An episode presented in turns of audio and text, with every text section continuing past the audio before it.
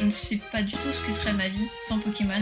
Tout mon cheminement de vie, ou une partie de mon cheminement de vie, est entièrement lié à, Pokémon. Il y a énormément de gens dans ma vie que j'ai découvert, que j'ai rencontrés, etc., que je n'aurais jamais rencontré grâce à Pokémon. Depuis cette époque-là, j'ai jamais retrouvé les mêmes sensations. Quand j'obtenais un shiny, euh, un peu comme ce côté un peu coup de cœur, chaque fois qu'il y a un nouveau jeu Pokémon qui sort, où on est super pressé, où on a une hype de fou, quand on trouvait un shiny, mais c'était dingue quoi. Ça, ça restera comme une Madeleine de Proust euh, de l'enfance quoi. euh, Une Madeleine brillante. c'est ça.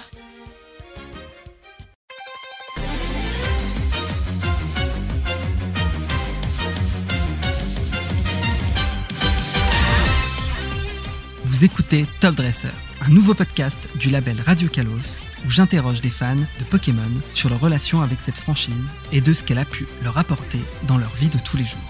Dans ce second épisode, mon invitée s'appelle Laura, alias Mew le Dieu. Cofondatrice de l'association Pokémon en scène, elle organisait des événements autour de Pokémon à Rouen et ses environs.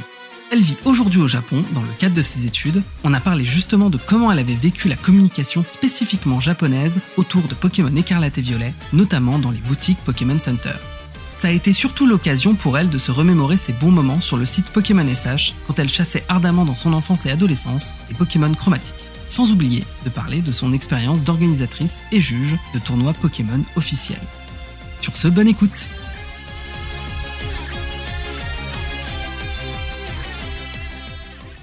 Je te propose de te présenter. Donc déjà, tu t'appelles Laura ou euh, Mew sur euh, les réseaux sociaux. C'est ça, ça dépend des gens. euh, Il y a des personnes qui me connaissent un peu plus personnellement qui peuvent m'appeler Laura. Sinon, en fonction des communautés, en fait, il y a des communes qui bien m'appeler Mew. Et sur SH, euh, où j'étais euh, il y a très longtemps, on m'appelait MLD. Parce que ton hâte euh, sur Twitter, c'est Mew le dieu.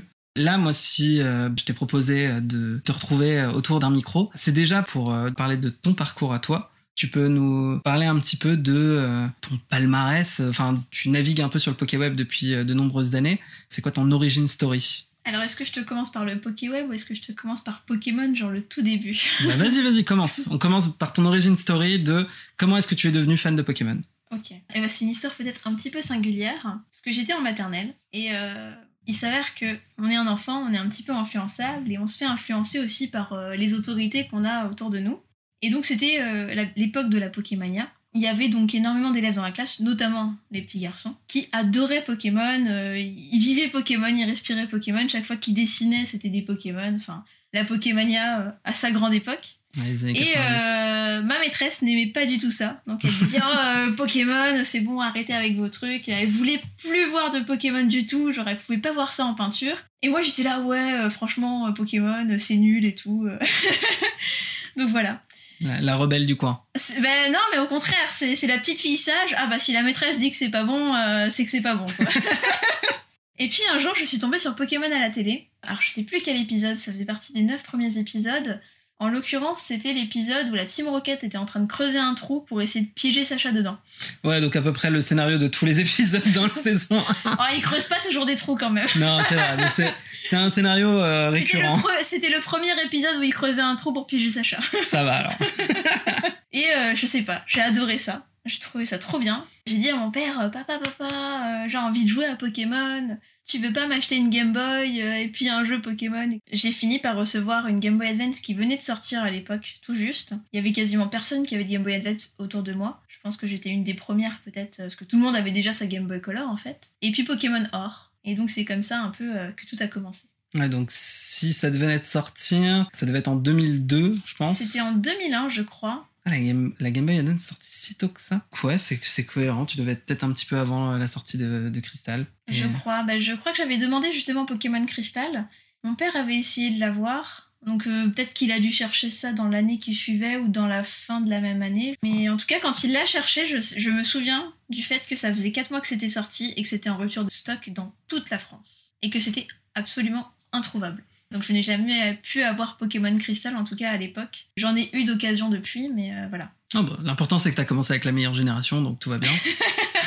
C'est ça. Mais en fait, ça m'a fait un choc derrière de passer à la version rouge parce que j'ai fait, mais c'est moche, c'est quoi ces graphismes? C'est noir et blanc, il n'y a pas de couleur. euh. Il y avait beaucoup de choses qui étaient moins bien en fait, qu'ils ont corrigé dans la 2G et qui n'étaient pas encore là euh, sur la 1G. Donc c'est vrai que commencer dans ce sens-là, on a un peu euh, une mauvaise surprise en fait, euh, inversée. euh, du coup, t'avais à peu près quel âge euh, quand t'as commencé Pokémon? 7 ans. Très bien. Ça fait 21 ans maintenant. Mon Dieu, le coup de vieux. Ah non, t'inquiète. Là, là, on est dans la partie coup de vieux, là. Ça... Mais pour, pour nos c'est aussi, je pense. Oui, oui, oui, ah oui. Désolée. Désolée pour vous. si vous faites partie de l'équipe coup de vieux. Donc, t'es déjà équipé en plus avec une Game Boy Advance pour avoir les jeux suivants. Donc, t'as continué à, à recevoir ensuite Ruby, Saphir. Ou est-ce que t'as eu une expérience un peu plus parcellaire, parsemée? Non, j'ai fait toutes les générations de Pokémon euh, dans l'ordre chronologique, je dirais. Et j'ai, euh, parmi mes générations coup de cœur, on retrouve la 2G, la 3G et la 6G. Ok. J'ai du mal à choisir entre les trois, à vrai dire, parce qu'elles ont toutes euh, quelque chose d'assez particulier en fait à mes yeux. Bah, tu peux détailler un petit peu par rapport à la 3G et la 6G Parce que je pense que tu devais pas être dans le même état d'esprit entre les deux. Bah, en fait, la 3G, ça correspond à- au moment où j'ai commencé la chasse au shiny. Et donc, c'était un peu ma génération de prédilection pour chasser le shiny. Notamment, j'adorais les risettes. Et une des choses pratiques, en tout cas, qu'il y avait en 3G, notamment, c'est que les risettes étaient très rapides. Ce qui n'est plus du tout le cas aujourd'hui. Ouais. Depuis, en fait, ça n'a jamais été aussi rapide qu'en 3G. Donc, j'ai passé un nombre d'heures dessus euh, assez phénoménal. Je pense que ça fait partie certainement de la génération que j'ai le plus poncé.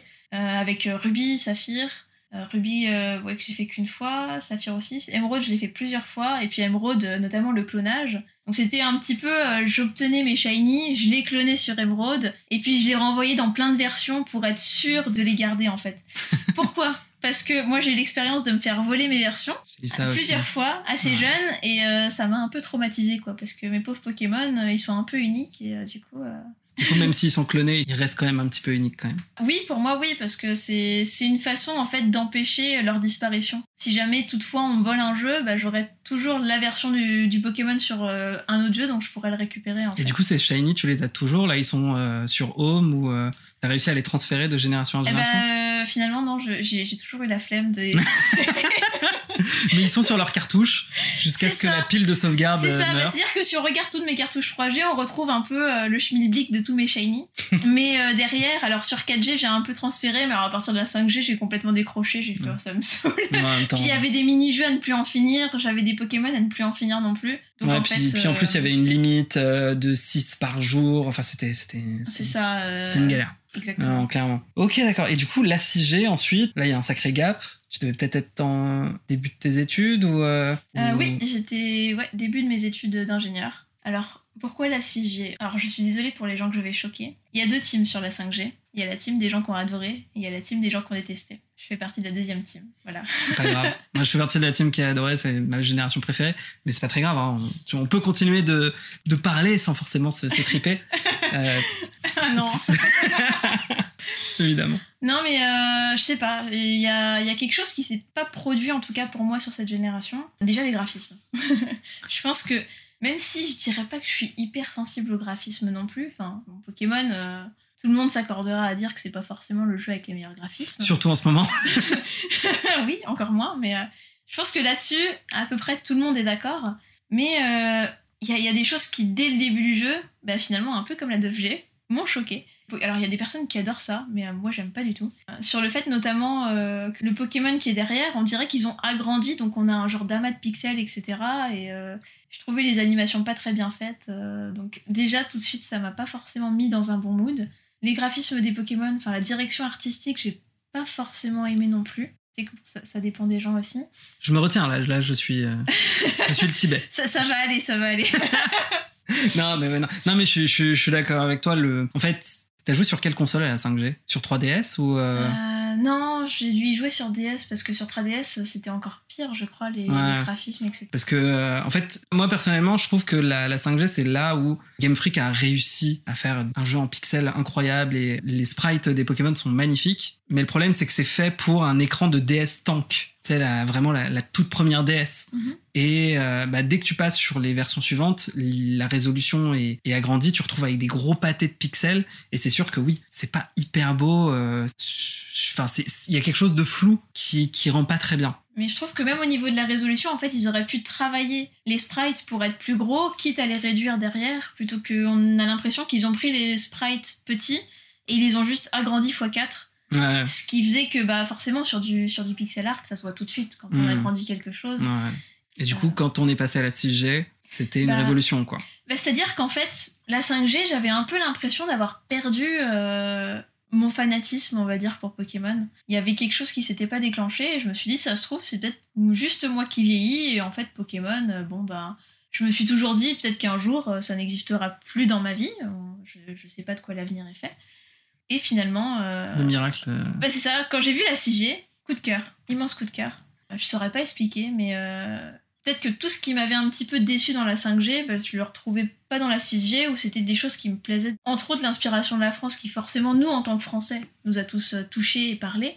Et euh, on a aussi, on s'est quand même un peu senti honoré de voir notre pays aussi à l'honneur. Et puis de façon assez claire, parce que même si la 5G, a priori, c'était les États-Unis, ou alors c'est peut-être qu'on n'a pas forcément les références, mais euh, j'y vois pas forcément des liens si clairs que ça aux États-Unis, alors que pour le coup, quand on voit la région de Kalos, il y a aucun doute quant au fait qu'on soit en France, quoi. Après, c'est pas forcément évident de dire pourquoi on a un coup de cœur pour un jeu. Des fois, il y a des jeux qu'on aime bien, je veux dire, euh, qui remplissent un peu tous nos critères théoriques et pour lequel euh, il, manque un élément en fait qui fait qu'on n'a pas forcément plus le coup de cœur que ça. On aime bien, on trouve ça super agréable, on, aime un peu tous les aspects, mais euh, il n'y a pas quelque chose qui fait qu'on tombe amoureux finalement du jeu. Et moi, je suis tombée en amour de la 6G, mais avant même que le jeu soit sorti, j'ai retrouvé justement cette hype, et depuis, je n'ai plus jamais retrouvé cette hype-là pour un jeu. C'est-à-dire que même trois mois avant la sortie, j'étais là à penser au jeu et je me disais, mais j'ai envie qu'il soit là tout de suite dans mes mains, quoi. Je- Genre, j'en peux plus d'attendre. Je, je, je sentais. euh, Et maintenant, t'es plus modéré quand un jeu sort? Mais j'ai l'impression que jusqu'au dernier moment, je suis là. euh, pff, c'est même plus un événement, quoi, presque. Ok. Donc, euh, à la fois, je dis ça, et en même temps, je me souviens, bon, j'en discutais avec des employés du Pokémon Center, en étant à la fois, mais surexcité, et en leur disant, moi, ça me fait rien. Et j'étais en mode, ça te fait rien, mais euh, t'es complètement surexcité, là.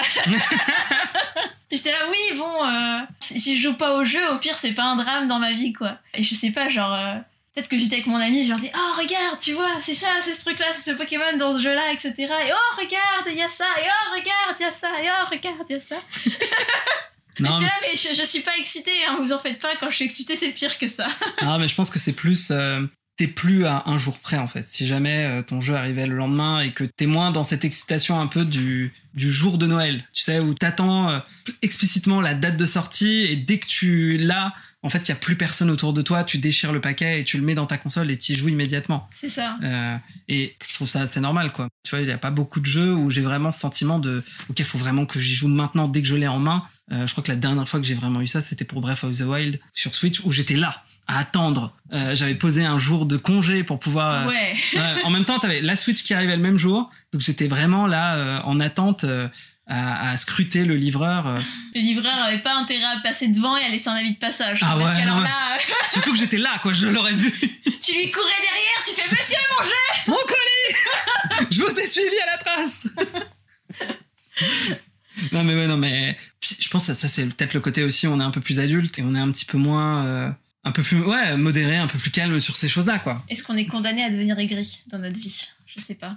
Ça dépend, tu vois par exemple, est-ce que t'as aimé Écarlate et Violet? On rentre dans le sujet direct. Là pour, pour se donner une idée de la temporalité, on est à un mois de la sortie euh, d'Écarlate et Violet. Déjà t'as t'as fini le jeu? Tu Oui, J'ai Ouais, fini le jeu. pas moi. Et euh, C'est vrai, je voyais ton avancement, je fais mais comment il fait pour prendre autant de temps je travaille. Moi aussi, mais je sais pas, genre je, je suis non, à fond quoi. Ah, c'est- dur de trouver du temps euh, pour, pour jouer. Et, euh, et puis moi, je prends beaucoup de temps. Je change souvent d'équipe, euh, je, je prends le temps de d'équilibrer tous en même temps. en plus, je capture le moindre Pokémon qui passe que j'ai pas. Donc, euh... mais du coup, toi, qu'est-ce que t'en as pensé? T'as dit que c'était pas très grave si tu y jouais pas, mais au final, t'y as joué. Est-ce que t'as aimé? Est-ce que t'as été déçu? Il faut savoir que pour la première fois de ma vie, j'avais l'occasion d'être euh, au cœur de l'action Pokémon au Japon. J'ai pu récupérer mon jeu au Pokémon Center. C'est un peu le rêve d'une vie. C'est vrai parce qu'en plus, on en parlera un petit peu plus en détail peut-être plus tard, mais euh, du coup, toi, actuellement, tu vis au Japon dans le cadre de tes études de japonais. Mhm. Tu nous en parleras plus tard. Tu y es depuis combien de temps au Japon Euh, depuis le 31 mars. En gros, tu as vécu toute la campagne promotionnelle de Écarlate et Violet du point de vue du Japon. C'est ça. C'est très intéressant. Vas-y, si tu peux nous détailler un petit peu comment ça se passe un peu là-bas. Euh, Je suivais un peu ton compte Twitter, donc je voyais à chaque fois que tu allais dans un Pokémon Center et que tu montrais un peu euh, l'évolution des goodies qui sortaient. Donc, je suis sûr que c'est hyper intéressant à écouter. Bah, c'est vrai que le Pokémon Center, en fait, il y a des collections qui sortent tout le temps. Donc en fait, chaque fois que je me rends au Pokémon Center, je vois des nouvelles choses. Et on a accès, on va dire, à cer- certains points de la campagne promotionnelle qui forcément ne sont pas en France, euh, notamment ça. Alors là, euh, Si pour nos auditeurs, ce que tu vois. ouais, c'est euh, ah, on voit des stickers euh, qui ressemblent un peu à l'emblème des, des maisons de, de- enfin des maisons, des écoles de raisin et orange, de d'écarlate et violet. Sauf que là, il y a les starters à la place. C'est brillant, c'est magnifique.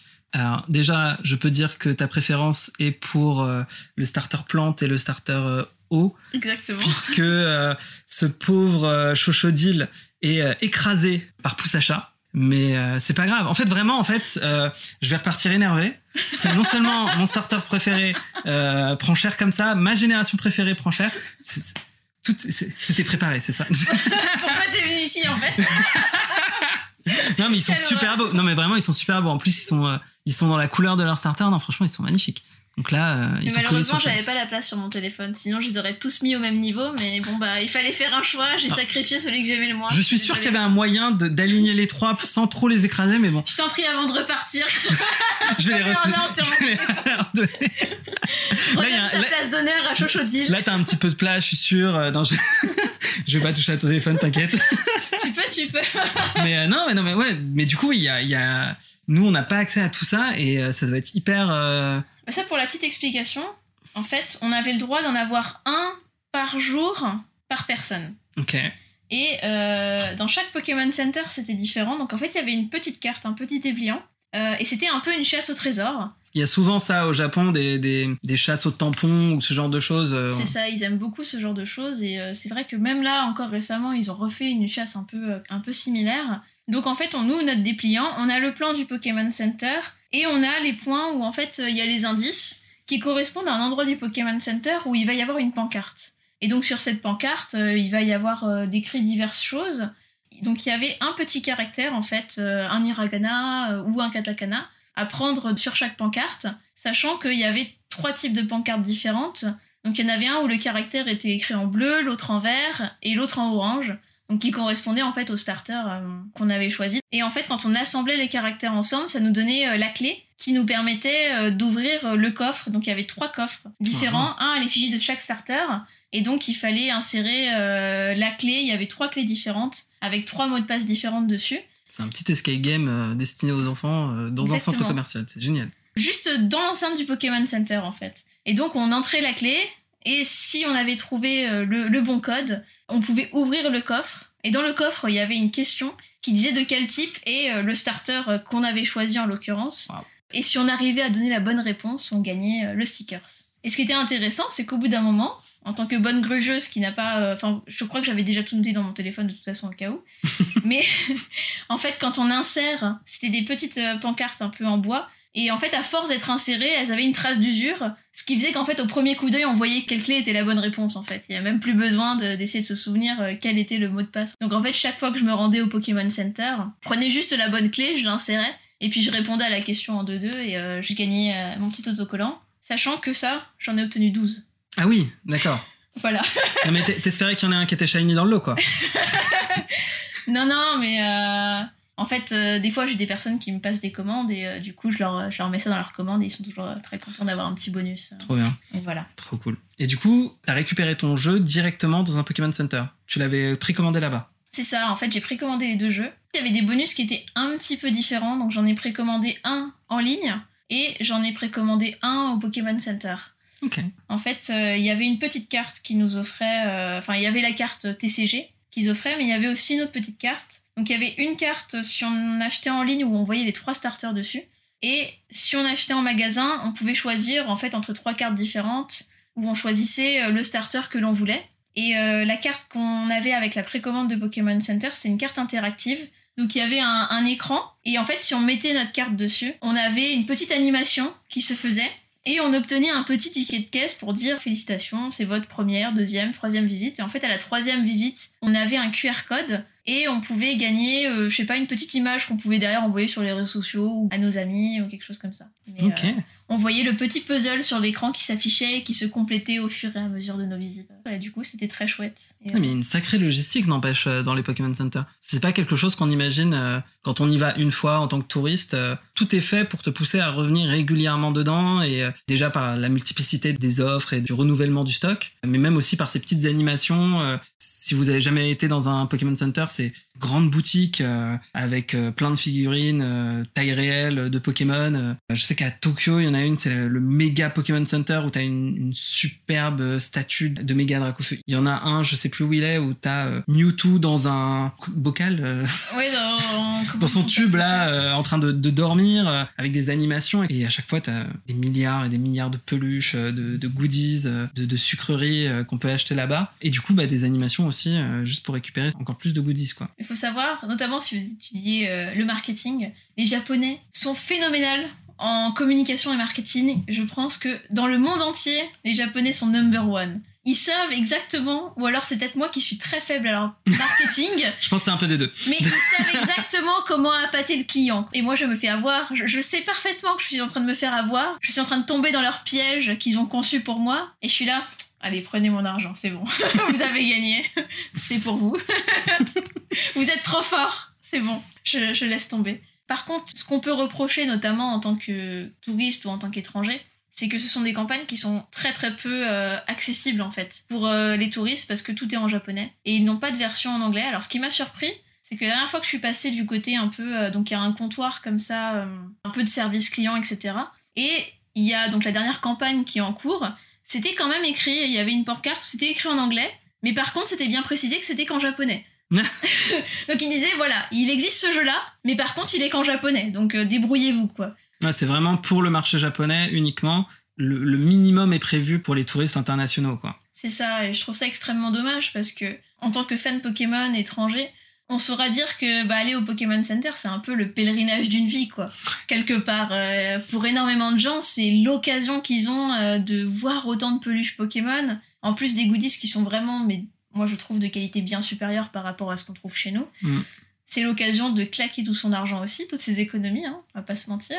Et on a envie de profiter de l'expérience au maximum. Et c'est quand même dommage que les personnes qui soient là et qui soient un peu presque dans leur visite d'une vie, leur voyage d'une vie, ou en tout cas, ils savent pertinemment qu'ils ne reviendront pas avant un certain nombre d'années, au minimum. Ouais. C'est dommage qu'on puisse pas profiter de l'expérience à fond et qu'il n'y ait rien qui soit réellement prévu pour les accompagner et qu'ils puissent profiter un petit peu de la campagne marketing du moment qu'ils ont chez eux. Ouais, surtout qu'en plus, la plupart des produits qu'on trouve dans les Pokémon Center, c'est des produits qu'on trouve que là-bas, en fait. Et ça. quand je dis ça, c'est, enfin, c'est à la fois que au Japon et aussi que dans ce genre de lieu, quoi. Même je sais qu'il y a des produits qui sont notamment des figurines ou des mascottes. Euh, à une époque, il y avait, je sais pas s'ils les vendent toujours, les, les Pikachu euh, cosplay. euh, ce que je me souviens, moi, quand j'y étais allé, c'était un peu cette mode-là. Chaque Pokémon Center a sa mascotte, a son Pokémon un peu phare. Mhm. Et euh, du coup, il y avait des, des peluches Pikachu avec euh, une sorte de, de pyjama Kirugumi au-dessus de la tête euh, du Pokémon euh, mascotte. Et en fait, ces peluches-là, tu pouvais les trouver que dans le Pokémon Center de la mascotte, quoi. Et t'as même une exclusivité en fonction de euh, si tu vas à Osaka, si tu vas à Tokyo, si tu vas à Kyoto.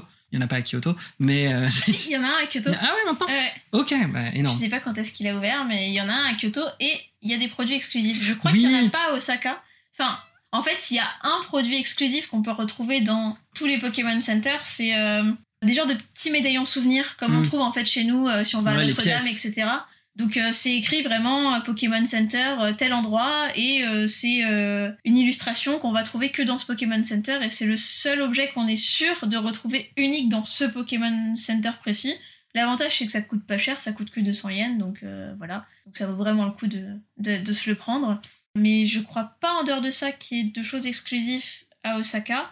Quand je suis allée à Hokkaido, à Sapporo, c'est pareil, j'ai demandé s'il y avait des choses exclusives, on m'a dit qu'il y avait que ce petit médaillon. Sinon, alors pour le coup, à Kyoto, on trouve des peluches exclusives où on trouve euh, Pikachu euh, en kimono, en tenue Mm. traditionnelle. Et ça, pour le coup, on le retrouve que dans ce Pokémon Center là. Donc, ce sont Je crois que la mascotte à Kyoto, parce que ça me rappelle, je crois que ça doit être OO ou quelque chose comme ça. Oui. Mais euh, ouais, mais en même temps, euh, la région de Johto est inspirée de la région de Kyoto, donc c'est pas étonnant. Bah, Rosalia, c'est Kyoto. Donc, euh, avec la tour Chétiflore, c'est vraiment cette architecture des temples du, du coin.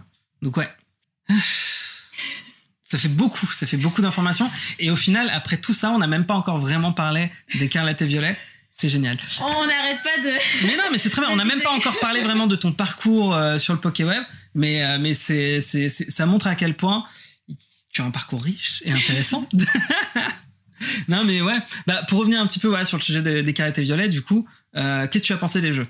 C'est un peu une déception pour moi. Enfin, le premier contact qu'on a, c'est un peu la déception en fait. Dans le sens où on voit tout de suite les défauts techniques. Dès qu'on commence le jeu, dans les cinq premières minutes, euh, dès les premières animations, on se dit il y a un problème. Mm. Comment ça se fait qu'on se retrouve avec un résultat pareil? Moi, je suis dans la team. Les gars, prenez votre temps. Ça fait des années que je rêve finalement d'avoir un jeu Pokémon qui soit bien fini et où on a plaisir à y jouer parce que justement, on sent qu'ils sont allés vraiment au bout de, de leurs idées, au bout du concept. Et là, la 9G, euh, je pense pouvoir dire sans hésitation que c'est le jeu le moins fini de l'histoire de la série principale Pokémon en fait. Ok. Voilà, donc euh, le fait de retrouver des bugs en aussi grosse quantité, une de mes grosses déceptions aussi, c'est le fait qu'on puisse pas entrer dans les bâtiments. Mhm. Ça a été quand même euh, enfin un choc la première fois, tu te dis mais comment ça se fait? Dans la première ville, je crois qu'il y a qu'un seul bâtiment dans lequel j'ai réussi à entrer, c'était un genre de restaurant de sushi, j'étais là ah mais je crois que j'ai recherché dans la ville et je crois que j'ai pas trop retrouvé d'autres endroits où on pouvait vraiment entrer. Qui fait qu'en fait, j'ai assez vite, finalement, cessé de chercher parce que ça m'a un peu énervé, quoi. Et euh, je trouve ça dommage qu'on ait un peu, euh, bah, dans notre expérience, qu'il y ait des choses qui nous agacent et qui nous titillent un petit peu. Et je me suis dit, mais pourquoi vous n'avez pas pris plus de temps pour finir le jeu? Moi, j'ai aucun problème à ce que vous reportiez la date de sortie. Mais par contre, retrouver un jeu comme ça, euh, c'est un peu la déception, quoi, je trouve. Hmm. J'aurais préféré pouvoir explorer un petit peu les intérieurs, surtout que c'est toujours très intéressant en fait de voir les intérieurs, euh, etc. Il y a toujours des choses un petit peu différentes, euh, des petits clins d'œil ou des choses. Et là, c'est quelque chose qu'on n'a pas pu retrouver dans ce jeu et je trouve ça vraiment dommage et je trouve que ça manque dans l'expérience de jeu en fait. Et c'est aussi là qu'on voit un peu la richesse de certaines choses dans le jeu, même si quand on l'a, on se rend pas forcément compte que c'est quelque chose d'intéressant. Une fois qu'on l'a plus, on se dit mais non, mais ça manque en fait. Hmm. Donc euh, c'est un peu ce- le manque qu'on ressent de ce côté-là qui nous déçoit un petit peu. En dehors de ça, euh, c'est quand même un plaisir d'y jouer. C'est super agréable le côté exploration. Euh, le fait de toujours trouver des nouveaux Pokémon. Et aussi quelque chose que j'aime bien, c'est qu'on puisse trouver quasiment tous les Pokémon sous euh, toutes leurs formes différentes. Ce qui fait que quand on a la flemme, comme peut-être beaucoup de joueurs, de faire évoluer chacun de ses Pokémon, etc. Là, bon, bah, on capturait directement un peu toutes les formes. Et puis, ça allait beaucoup plus vite finalement pour compléter le Pokédex. Ouais, je suis d'accord. Donc il y a quand même des points positifs qu'on peut tirer, mais je pense qu'ils ont voulu bien faire, mais qu'ils ont vraiment été pris par le temps, et je me dis, mais c'est dommage. Et Je me, je me mets aussi du côté des développeurs. Je me dis, euh, voilà, t'es en train de faire un projet, t'es à fond dedans, et t'as la deadline, et tu sens que tu peux pas finir ton projet. Ben, j'ose pas imaginer la frustration que ça doit être de rendre quelque chose, c'est un produit qui est à moitié fini, sachant que tu peux faire mais beaucoup mieux que ça. T'as pas ressenti ça aussi sur la 6G Je te pose cette question parce que c'est ta génération préférée, mais aussi parce que c'est souvent le jeu qui est cité comme étant le début, enfin, ou peut-être la fin justement de cet âge d'or de chez Game Freak, où bah, le passage à la 3D, pour tout le monde en fait, quel que soit le studio euh, de développement, c'est un passage très difficile. Le fait qu'il l'ait fait euh, dans les années euh, 2010, ça le rend un petit peu anachronique presque parce que euh, c'est 20 ans, 30 ans après tout le monde, mais c'est toujours un passage difficile et on a l'impression qu'en fait, depuis ce passage à la 3D, c'est toujours la galère, c'est une baisse systématique du niveau euh, technique. Tu l'avais ressenti aussi sur la 6G ou pas du tout? Euh, je dirais que sur la 6G, un des trucs qui surprend, alors qui au début surprend agréablement et après on est un petit peu surpris tout court, Ça, c'est la puissance des synonymes. j'ai plus de vocabulaire en français, ça y est, c'est... Tu peux essayer de le dire en japonais, mais je suis pas sûr que tout le monde le, le comprendra. Enfin, encore que j'y arrive, mais Et du coup, ouais, donc qu'est-ce qui te qui t'a surpris en 6G c'est qu'en fait, les deux, trois premiers badges, il se passe un temps fou. Je crois qu'on arrive, on monte peut-être à 15 heures de jeu on se dit, wow, le jeu va être super long. C'est un truc de fou. Et après, quasiment tout s'enchaîne euh, à une rapidité assez hallucinante. Et je me dis, mais en fait, ils ont commencé à développer le jeu et faire un truc genre euh, où il y a du contenu. Et après, à la fin, ils se sont dit, non, mais en fait, on n'a plus le temps de développer le contenu, donc on va tout mettre d'un coup et puis, euh, et puis tant pis. C'est un peu la sensation aussi que j'ai eue en me disant, ah, euh, c'est dommage parce que c'était super agréable de prendre finalement autant de temps et d'avancer dans l'aventure aussi lentement. On se dit, wow, le contenu du jeu est phénoménal. Et puis après, on fait, ah, ah bah non, en fait, tout va plus vite, tout s'enchaîne. C'était quelque chose qui m'avait un peu surpris à l'époque. Après, sur la plupart des jeux, on pouvait sentir qu'il y avait des petites choses, des petits détails où on se disait, ah, euh, ils auraient peut-être pu développer ce point-là ou ce point-là, etc. Donc il y avait toujours deux, trois petites choses euh, qu'ils auraient pu, à mon sens, mieux faire. Mais euh, c'était loin d'être au niveau de la 9G où là, c'est pas juste deux, trois petites choses, deux, trois petits détails, c'est c'est quasiment, enfin, l'entièreté du jeu, je sais pas, mais tout le monde peut voir les défauts techniques pour le coup, parce que Mm. ça, ça saute aux yeux de, de n'importe qui. Ouais, d'accord, ok. On parlera un petit peu plus tard de la vision que tu as de Pokémon pour l'avenir, un peu de la progression que tu as pu avoir depuis. Mais euh, là, j'aimerais revenir un peu sur, bah, justement sur ton parcours sur le PokéWeb. Tu as parlé du fait que c'est à partir de la 3G que tu as commencé à être une Shiny Hunters, qu'une chasseuse de Pokémon chromatiques. Qu'est-ce qui t'a encouragé à partir euh, à chasser ces, créatures un peu plus de couleurs différentes? C'est de me replonger à Ouais. l'époque parce que ça, ça commence à dater, mine de rien. Est-ce que c'est toi juste qui euh, d'un coup est tombé sur un shiny par hasard et tu t'es dit tiens mais j'aimerais en, avoir plus? Ou est-ce que c'est à travers euh, bah euh, je sais pas en allant sur des forums que tu as découvert cette particularité des, des jeux et que tu as voulu te perfectionner là-dedans? Alors, si je me souviens bien, un détail qui me revient là d'un coup euh, que j'avais oublié, j'avais toute une bande d'amis en 6e, 5e, etc. au collège. On était tous fans de Pokémon et je crois que des fois on prenait nos consoles euh, à l'école, on jouait un peu à l'école, etc. Ils traînaient, alors moi aussi je traînais euh, sur le PokéWeb, mais eux aussi traînaient sur le PokéWeb et je crois qu'ils avaient découvert justement le forum de Shiny Hunter. Et donc j'ai décidé un jour d'aller voir un petit peu ce que c'était que ce site dont il me parlait. Alors il y avait deux parties en fait, il y avait une partie site web où on retrouvait euh, toute la liste des membres, enfin en tout cas un certain nombre de membres, et en fait on avait accès, si on cliquait dessus, aux shiny qu'ils avaient obtenus, combien de resets ils avaient mis euh, pour obtenir ce shiny, et puis un petit résumé, une petite histoire euh, du contexte dans lequel ils avaient trouvé leur shiny, donc ça, ça donnait vraiment euh, un caractère d'autant plus particulier au shiny qu'il avait également une histoire de comment on l'a rencontré, de comment on l'a chassé, pourquoi on a voulu chasser ce Pokémon, etc. Alors au début c'était des histoires assez courtes, mais finalement plus on avance dans le temps euh, dans le forum et plus il y a des personnes, c'était presque un concours à chaque fois de faire qui ferait euh, l'histoire la plus longue avec le plus de contexte. Et Maître Armand était très bon là-dedans. Il faisait, euh, il faisait trois posts à chaque fois qu'il avait un nouveau shiny, euh, parce que c'était limité en nombre de caractères sur le forum, donc euh, Au point qu'un jour il s'est mis à faire des vidéos YouTube. C'est ça, mais c'était la caractéristique qu'on trouvait chez certains membres où on a l'impression qu'il y avait un petit concours qui se faisait à qui ferait le récit le plus long. Et alors ça partait un peu dans des digressions, mais c'est toujours très marrant à lire et très instructif, euh, notamment euh, les posts de Maître Armand à l'époque. C'est peut intéressant à, repiocher. C'est ça, et donc ça c'était la partie forum pour le coup. Donc les personnes postaient d'abord sur le forum et les personnes qui s'occupaient du site, euh, le webmaster, de temps à autre rep- reprenaient les récits et remettaient en fait à jour le site pour faire un peu la vitrine euh, du site web. Donc en fait on voyait euh, qui avait des shiny, qui avait combien de shiny, on se dit oh c'est trop cool, mais moi aussi j'ai envie de faire ça, moi aussi j'ai envie de chasser des shiny. Et c'est comme ça qu'en fait avec mes amis on s'y est mis quoi. À l'époque j'arrivais pas à m'inscrire sur ce forum à chaque fois, je sais pas pourquoi, j'avais j'avais un refus quand je voulais m'inscrire. Donc euh, j'ai passé euh, plusieurs mois sans pouvoir m'inscrire, mais en, consultant en fait le forum de temps à autre.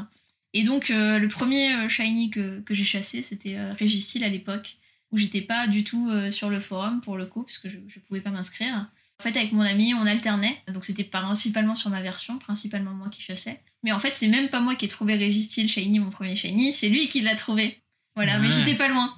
Parce que euh, à un moment donné, il est parti avec ma console, il s'était un petit peu éloigné. Et puis je repasse pour le voir, et puis il me fait une blague en me disant Oh, shiny, shiny, shiny. Donc je, suis- je suis allée voir, je fais Ben non, il est pas shiny. Enfin, il s'est foutu de ma gueule en fait. Et puis je commence à repartir, et là j'entends shiny, mais avec une pointe d'angoisse et de stress dans la voix, et là je fais À mon avis, là pour le coup, c'est pas une vrai.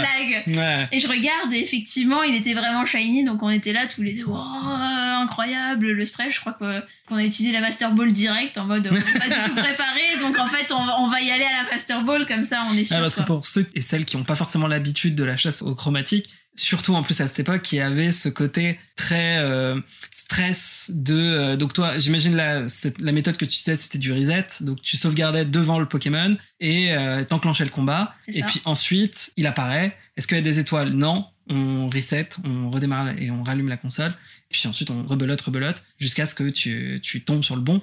Et ça, c'est c'est le plus long, mais c'est pas forcément le plus dur. Le plus dur, c'est de l'attraper c'est de réussir à l'affaiblir suffisamment sans le tuer. Sinon, bah, faudrait recommencer tout à zéro, quoi. C'est ça. Mais à l'époque, on n'avait pas forcément des équipes de chasse. Mais c'est là que Pokémon Emerald entre en jeu. On peut cloner des Pokémon, mais on peut aussi cloner des objets. Qui dit cloner des objets dit cloner des Master Ball. Ouais, donc tu pouvais facilement attraper. euh, Voilà, on s'envoie des Master Ball dans les versions qu'on n'en plus.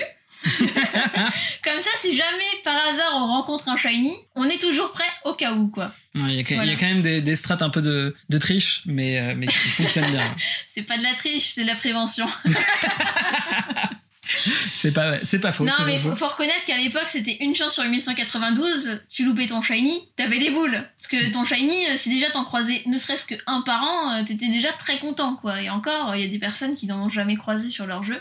C'est ça. À partir de la 6G, on est passé à 1 sur 4092. 4096. Pardon, 4096. 8192 divisé par 2. C'est ça. Puis au fur et à mesure en fait des jeux, il y a eu de nouvelles méthodes qui augmentaient les chances d'en d'en rencontrer avec le poké radar en 4G, la pêche à la ligne en 6G, les appels SOS en 7G. T'as vu, moi j'ai essayé de faire un peu de chasse aussi. euh, j'ai chassé le rocabo euh, sur 7G. Alors, est-ce que tu l'as eu? Je l'ai eu, je l'ai. Ah, J'ai passé, mais en fait, je voulais faire l'aventure avec mon rocabo euh, shiny. J'ai essayé d'abord de, de le chasser avec des appels SOS. J'ai pas réussi parce que j'avais pas encore débloqué les et, euh, et les, les orbes fuites ou je sais plus, il y avait des orbes spéciales Ah oui, oui, oui. qui augmentaient les chances. Et donc, dès que j'ai pu débloquer ça, j'y suis retourné, mais j'ai passé au moins peut-être deux mois à chercher le rocabo. Donc, tu sais, déjà, je suis lent à faire mes jeux Pokémon, mais là, euh, je, je- je suis parti avec deux mois de, de retard, quoi. Donc, tout le monde était là, euh, j'ai fini le jeu, ça fait très longtemps que t'étais là. Bah non, mais moi, je viens juste de commencer. Ouais, non, mais c'est ça, ouais.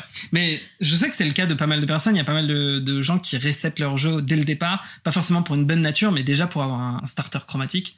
Et c'est d'ailleurs, je pense, pour ça que les starters sont Shiny Lock euh, maintenant. Shiny Lock, ça veut dire que il peut pas être shiny. Souvent pour des Pokémon fixes, que depuis la 5G, euh, il y a des Pokémon, euh, notamment les légendaires ou les starters. C'est des Pokémon qui sont donnés et euh, comme ils sont liés à des cinématiques, pour éviter les incohérences ou quoi que ce soit, on peut pas les récupérer shiny de cette manière. Ce qui, d'un point de vue de chasseur, est quand même extrêmement dommage pour nous parce qu'on aime bien avoir plaisir à chasser un peu tous les Pokémon, en tout cas tous ceux qu'on souhaiterait avoir, et du coup, c'est un peu dommage de se retrouver un peu bloqué.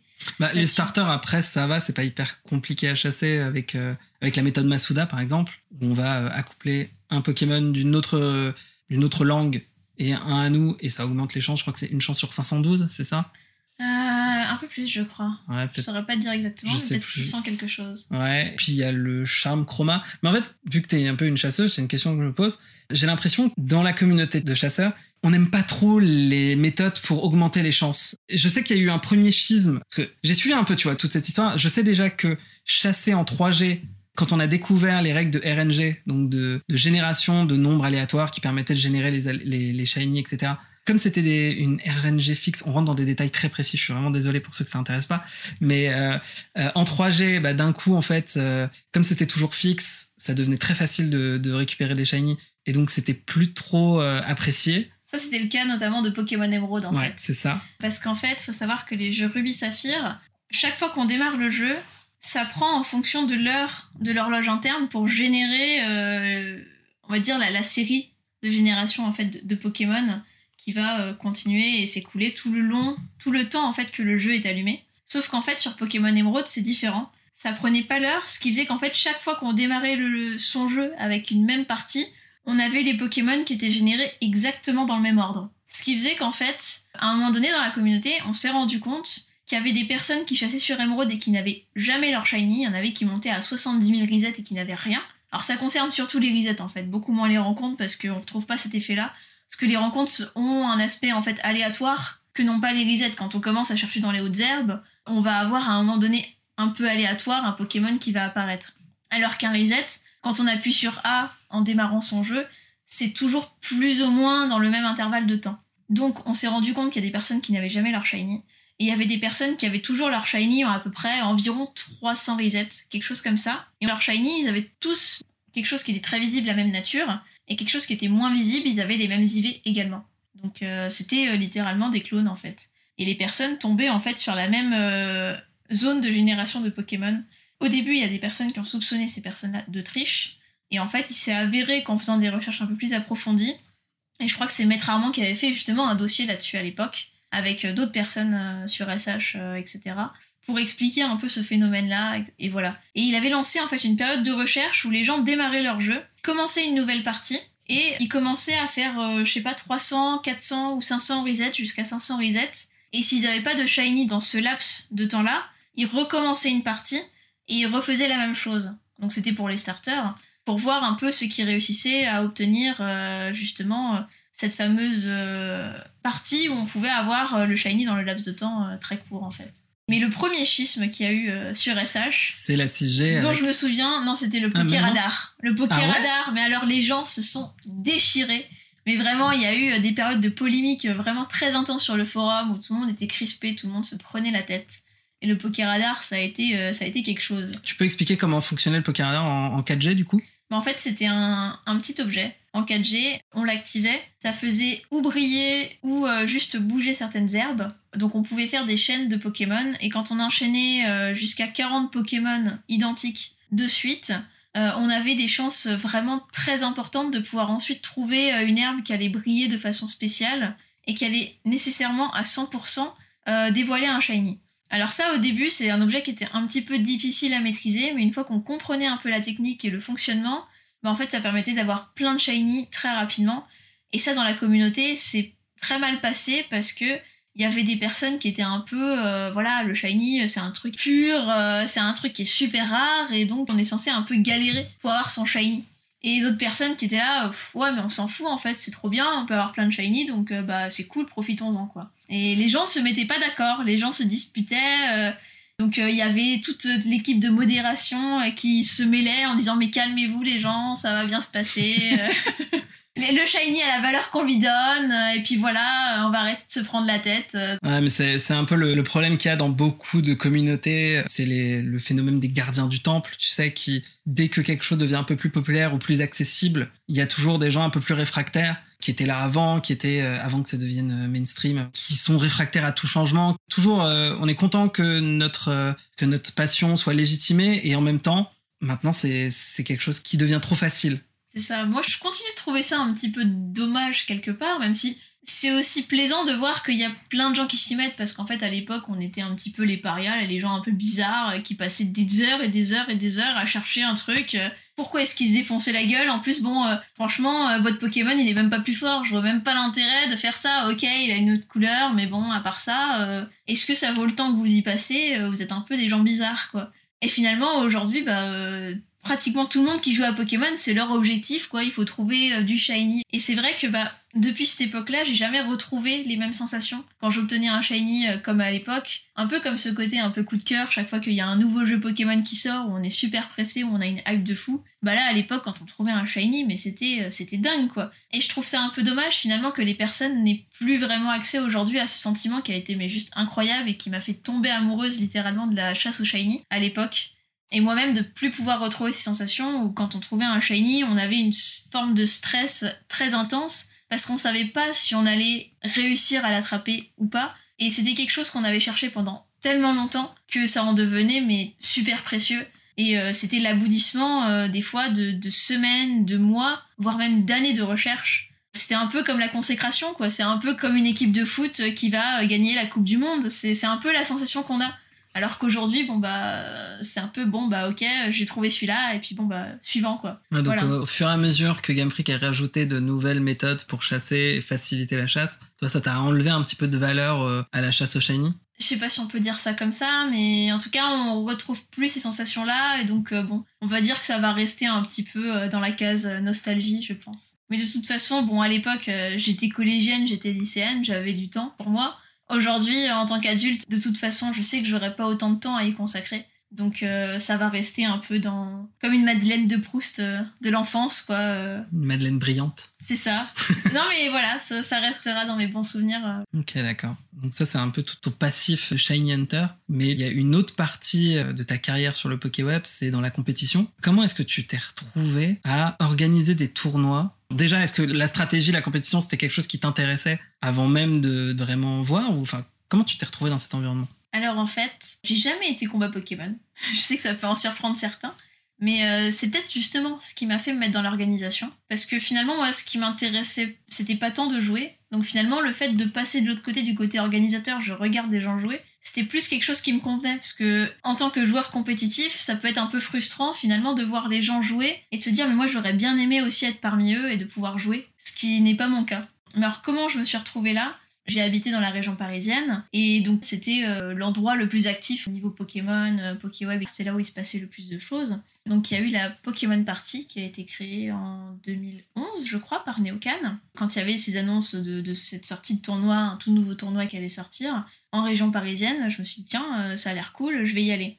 Moi, j'y allais pas du tout pour participer, je voulais juste un peu euh, voir l'ambiance. Donc c'est pour dire déjà l'intérêt qui était un petit peu limité pour moi pour la stratégie. En tout cas, le côté un peu compétition, euh, enfin, je pense que j'avais pas autant de temps que ça à investir en fait sur la stratégie, etc. Non, mais toi, ce que tu voulais, c'était aller à un événement Pokémon et rencontrer d'autres passionnés. Voilà, exactement. J'y allais juste pour ça. Et puis je crois que, notamment, une des choses qui m'a aussi fait y aller, c'est qu'il y avait une- un côté Shiny Hunters. Parce qu'en fait, quand ils ont organisé ça à l'époque, ils voulaient pas faire que un tournoi, ils voulaient que ce soit un lieu de réunion aussi pour la communauté Pokémon et que d'autres parts de la communauté Pokémon puissent s'y retrouver. Donc il s'avère qu'en fait SH était à l'époque également représenté à cet endroit-là. Donc je pense que c'est ça qui m'a fait y aller en fait, c'est qu'il y avait des personnes de la communauté SH qui allaient se retrouver euh, à cet endroit-là. Et il s'avère qu'en plus de ça, ils avaient fait des activités, des mini-jeux, etc., des trucs un petit peu créatifs, qui étaient mais tellement drôles. J'ai tellement rigolé sur ce premier tournoi. J'ai trouvé ça mais tellement bien. J'y suis retournée ensuite sur quasiment tous les autres euh, tournois justement pour, euh, pour pouvoir m'amuser. Et le fait d'avoir des animations même autour du tournoi, qu'on puisse euh, retrouver dans cette ambiance et s'amuser, c'est ce truc-là qui m'a un peu inspirée. Ensuite, moi, quand je suis partie faire mes études du côté de Rouen, c'était quelque chose qui me manquait et je me suis dit, mais j'aurais bien aimé créer ça, j'aurais bien aimé créer une communauté. Que ce soit pas que Paris, puisque Paris, forcément, les personnes qui sont de la région parisienne ont de la chance, elles ont plein de choses. Et toutes les personnes qui sont de province souvent se plaignent, euh, il y en a que pour Paris. Nous aussi, on aimerait bien qu'il y ait des choses chez nous. Et donc j'avais envie de faire quelque chose, mais le problème c'est que je me voyais pas organiser quelque chose euh, toute seule.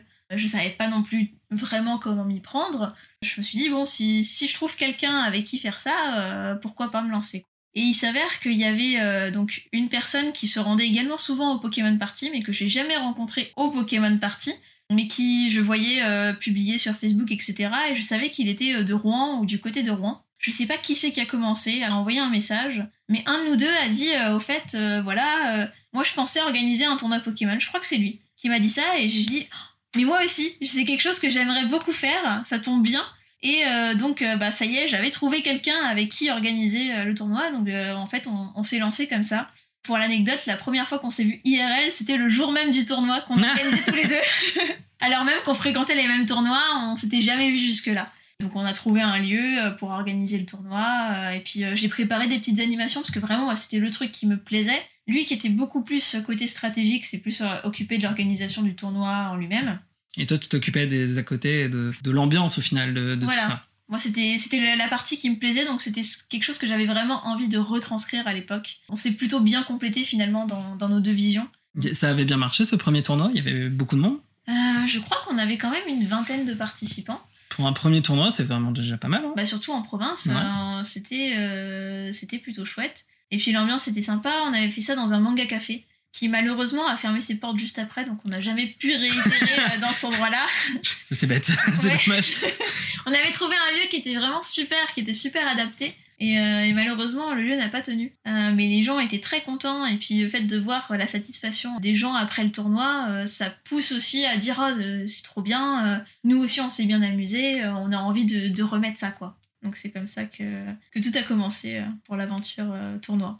D'accord, ok. Et du coup, ensuite, tu as continué en revenant sur, en région parisienne à, à organiser des tournois avec euh, Pokémon en scène notamment? Alors Pokémon en scène a toujours eu lieu globalement sur Rouen ou sa région. À force de se faire connaître, des fois on avait des propositions de la part de conventions pour faire des animations Pokémon. Mais globalement, on s'est mis sur Rouen. Mais alors pourquoi Pokémon en scène? C'est que l'avantage c'est que c'était un peu large. La scène c'est pas que Rouen, il y a aussi Paris notamment. Donc en fait on se disait si jamais un jour éventuellement on veut organiser quelque chose sur Paris, notre nom sera toujours accurate en fait. Ce qui n'a jamais été énormément le cas, je crois pas qu'on ait jamais organisé quoi que ce soit sur Paris. Je sais qu'on a eu euh, un stand quand même euh, sur euh, Japan Party qui avait lieu à Nanterre, où on faisait, pareil, on s'occupait un peu dans le Pokémon et un petit peu des animations. Ok, du coup, Pokémon en scène, ça a duré combien de temps? Bah techniquement, c'est pas fini, en théorie, C'était quand le dernier event? euh, avant 2020. C'est, je crois que c'est en 2019 pour la sortie... euh, D'épée et bah, la bouclier. sortie de la 8G, je crois, hein, épée et bouclier. Ok, ouais. Du coup, ça, ça a commencé en En 2014, il me semble. 2014, ouais, ça fait 5 ans. Voilà, Enfin, en tout bah, on cas, a- on n'a rien fait depuis. Bon, il y a le Covid qui est passé par là et qui nous a un petit peu euh, coupé dans notre élan. Et en fait, le problème, c'est qu'avec le staff, enfin, chacun est parti un peu faire sa vie ailleurs, même s'il y a des personnes qui sont toujours quand même du côté de Rouen. Je pense qu'il y a eu un petit peu un désintérêt, notamment certaines personnes de l'équipe qui se sont spécialisées dans Smash et qui voulaient plus faire que des tournois Smash. Moi, j'étais un peu côté Pokémon, mais j'étais déjà partie depuis un moment euh, de la région rouennaise, donc c'était un peu plus compliqué pour moi d'organiser des choses. Et j'avais quand même toujours envie d'organiser des choses. D'ailleurs, j'ai un petit peu continué aussi avec le VGC. L'avantage d'avoir un statut d'association, c'est qu'en fait, c'était beaucoup plus simple, ça nous débloquait des portes pour pouvoir louer des salles. Notamment, en fait, Rouen, alors c'est un endroit absolument génial pour organiser des choses, parce qu'en fait, pour les associations qui sont reconnues, qui sont déposées auprès d'une mairie, on peut louer des salles, et notamment à des coûts qui sont bien moindres. que il y a juste énormément-. C'est ça. Et il y a énormément de salles qui sont disponibles en fait sur l'ensemble de la ville de Rouen. Donc en fait, c'est hyper facile d'avoir un lieu pour pouvoir faire notre tournoi, qu'il n'y a pas forcément dans toutes les villes. Mais donc c'était vraiment très très pratique. Un grand merci à la ville de Rouen finalement d'avoir fait ça pour les associations. Toute personne qui ouvre une association à Rouen a, a facilement des locaux disponibles pour faire des choses un peu récurrentes. Et ouais, donc aujourd'hui, euh, où est-ce qu'on en est? Euh, Bon, on discute, mais c'est vrai qu'en fait, euh, la plupart des membres du staff sont un petit peu démotivés, pour être honnête, pour, euh, pour Puis continuer peu, les j'imagine qu'ils sont surtout dispersés et que ça. toi, toi-même t'es au, t'es au Japon. Et puis oui, le, le fait que le Covid est passé par là, c'est tout de suite plus compliqué d'organiser des events euh, dans ces conditions. C'est ça. Moi-même, ça m'a coupé parce que, euh, pour la petite anecdote, j'ai organisé des tournois officiels. Tu vas nous en parler aussi. Moi, ce qui me plaisait, c'était pouvoir organiser des tournois. Et le fait de plus avoir ce lien-là avec la communauté, avec les tournois, c'est ce qui m'a coupé de ce côté-là. Et je me suis mis un petit peu sur autre chose euh, dans ma vie, quoi. Voilà. Bah, on va en parler tout de suite parce que là, du coup, Pokémon en scène, c'est surtout des, des tournois et des événements euh, de la communauté par la communauté. Vous n'avez pas fait de partenariat avec Nintendo ou, ou Pokémon Company, euh, Non, on n'a jamais eu de, de partenariat euh, plus que ça. mais en parallèle, du coup, tu as aussi été organisatrice ou juste euh, juge euh, ou Les deux, en fait. arbitre de, de tournois officiels. Comment est-ce que tu t'es retrouvé à devenir euh, à rentrer dans le milieu officiel de la compétition Pokémon?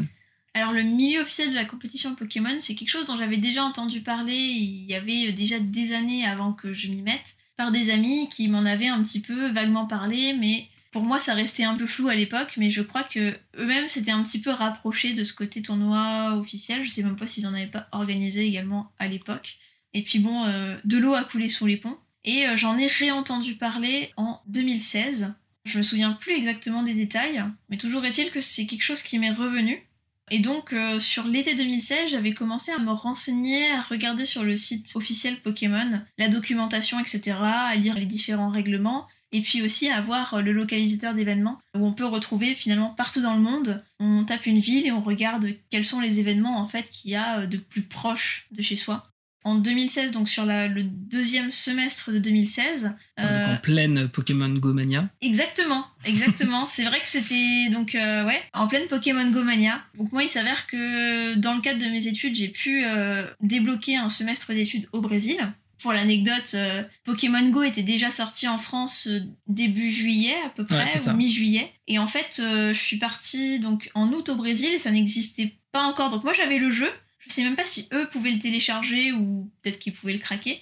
Mais en tout cas, il y avait rien, il y avait pas d'arène, il y avait pas de Pokéstop, et je crois qu'il y avait peut-être même pas de Pokémon, jusqu'à ce que euh, un beau jour tout soit apparu sur la map et on pouvait enfin jouer. Et où moi, je, je faisais partie du coup des plus avancés à l'époque, puisque moi j'avais déjà eu un petit peu l'occasion d'y jouer en France. Quoi. Mais bon, ça c'est encore. C'est presque- encore une petite digression. Ça, Mais c'est cool, ça donne un contexte. c'est ça, une parenthèse dans la parenthèse. Donc euh, moi j'ai suivi mes études euh, normalement, on va dire, euh, pendant plusieurs mois. Et à peu près deux mois avant la fin de mon séjour, donc j'ai dû rester quelque chose comme cinq mois et demi, six mois, je me suis dit, mais c'est vrai qu'il y a un localisateur d'événements euh, sur le site Pokémon officiel, mais euh, pourquoi j'ai pas pensé à aller regarder s'il y avait pas des choses autour de chez moi en fait? Ça aurait pu être cool de rencontrer euh, la communauté Pokémon du Brésil finalement. Donc je commence à rechercher avec la ville dans laquelle j'étais, donc qui est dans l'état de Sao Paulo. Et il s'avère qu'il y avait justement une ligue Pokémon, mais qui était une ligue de cartes. Moi, à l'époque, les cartes, je n'y connaissais, mais alors strictement rien. Un peu comme tout le monde, quoi. On sait que ça existe, on sait va- vaguement un peu à quoi ça ressemble, mais bon, euh, de là à savoir comment on y joue, euh, pas du tout, quoi. Et je, je sais pas si c'était également une ligue de jeux vidéo, je suis pas sûre. Mais toujours est-il que je m'y suis rendue. Je crois que j'avais une heure à pied peut-être pour y aller. Ah ouais, sacrée motivation. C'est ça, bah oui, mais ou 40 minutes, mais euh, j'avais pas de voiture forcément. Le jour où je crois qu'il y avait un événement ou une rencontre classique de ligue et je crois que j'y ai croisé quasiment personne. Il y avait une personne avec une 3DS. Euh, voilà, mais c'est tout. Il essayait de faire un peu de street pass. Euh, bah c'est ça. Euh, D'ailleurs, je crois qu'on a fait du street pass. D'ailleurs, on a, on a gardé contact suite à ça. C'était sympa, voilà. Et je crois qu'il y avait même personne qui, qui jouait aux cartes, ou peut-être, je, je sais plus exactement. Je me souviens plus des détails. Mais toujours est-il que le jeu vidéo était absent. J'ai demandé et ils m'ont dit non, il y a personne euh, qui fait du jeu vidéo ici. Pourquoi? En fait, il faut savoir que au Brésil, il y a très très peu de personnes qui euh, jouent aux jeux vidéo et encore moins euh, les jeux vidéo un peu Nintendo, etc. et notamment les consoles de poche. Parce qu'en fait, il y a deux facteurs à ça.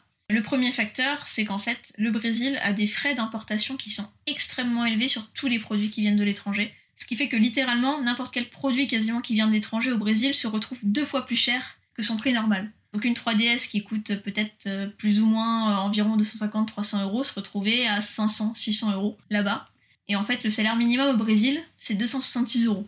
Donc en fait, si tu rapportes le truc, c'est un peu comme si euh, t'achetais ta console, euh, peut-être Ouais, plus non, le que double, ça. le double d'un SMIC en fait. double ou triple d'un SMIC. Ce qui fait qu'il y avait énormément de personnes qui jouent aux cartes parce que les cartes Pokémon là-bas sont pas chères.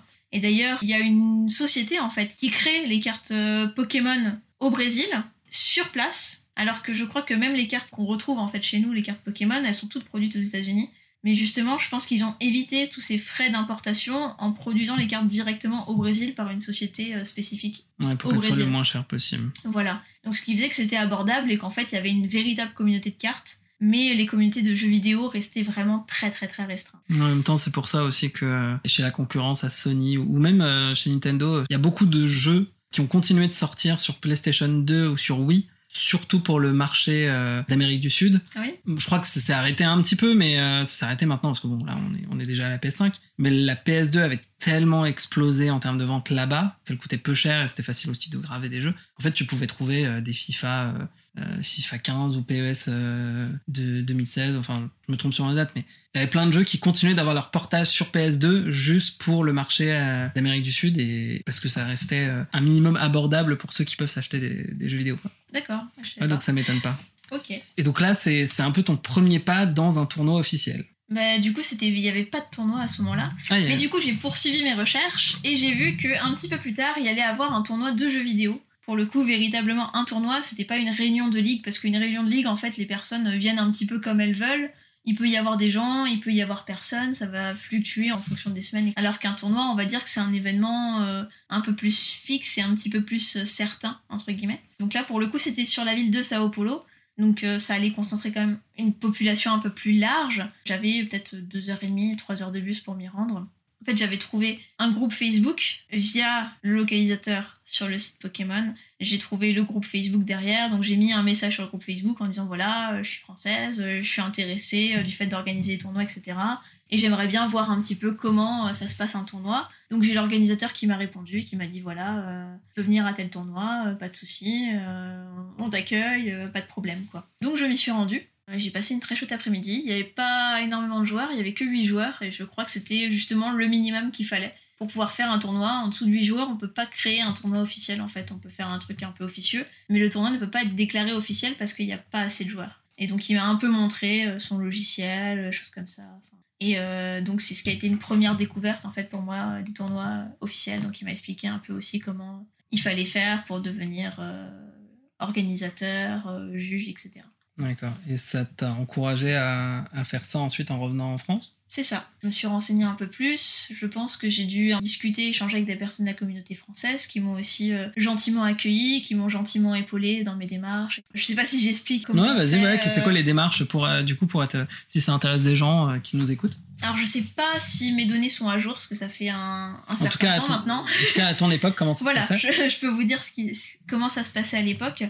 Euh, en fait, il y a une partie sur le site officiel Pokémon où euh, on peut accéder justement aux données de tournois Et euh, donc avec son compte, il y a euh, l'option euh, pouvoir devenir organisateur. Alors la première fois, en tout cas, qu'on fait la demande pour devenir organisateur, il y a deux parties qui nous sont proposées. Donc déjà, il faut savoir, il y a trois options, a trois premières options qui s'offrent à nous et on peut en choisir qu'une sur les trois, en tout cas au début, entre organisateur, juge de jeux vidéo ou juge de cartes. D'accord.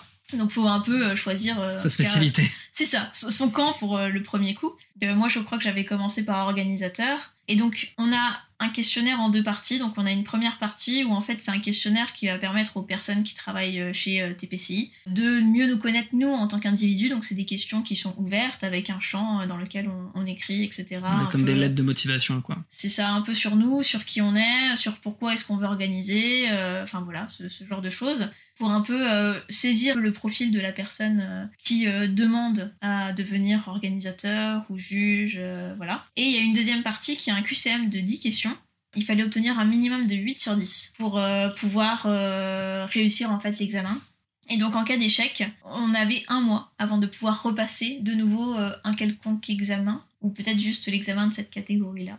Mais ce qui faisait qu'en fait, on avait tout le temps qu'il fallait pour oublier un petit peu les questions du questionnaire. Donc, on savait qu'il fallait repotasser euh, les règlements, etc., euh, pour comprendre un peu mieux comment ça fonctionnait. Sachant qu'à l'époque, et je crois que ça a changé maintenant, toutes les questions étaient en anglais. Donc, en fait, euh, c'était impératif d'avoir un minimum de niveau d'anglais, en tout cas, pour... Pour pouvoir le faire. Après, on peut toujours utiliser la traduction, hein, mais c'est quand même plus pratique si on a déjà une petite compréhension de l'anglais. C'était quoi le genre de type de questions qui pouvaient être posées Alors, euh, il y avait des exemples de cas. Voilà, dans le tournoi, euh, il se passe euh, ceci, cela. Qu'est-ce que je fais? C'est pas forcément des, questions liées à, l'univers de Pokémon, ils testent pas forcément pour savoir si... Non, c'est vraiment des questions orientées tournoi, sachant que pour organisateur, en fait, en tout cas à l'époque, on retrouvait parfois des questions de cartes, sachant que moi, les cartes, c'était quelque chose, je n'y connaissais rien.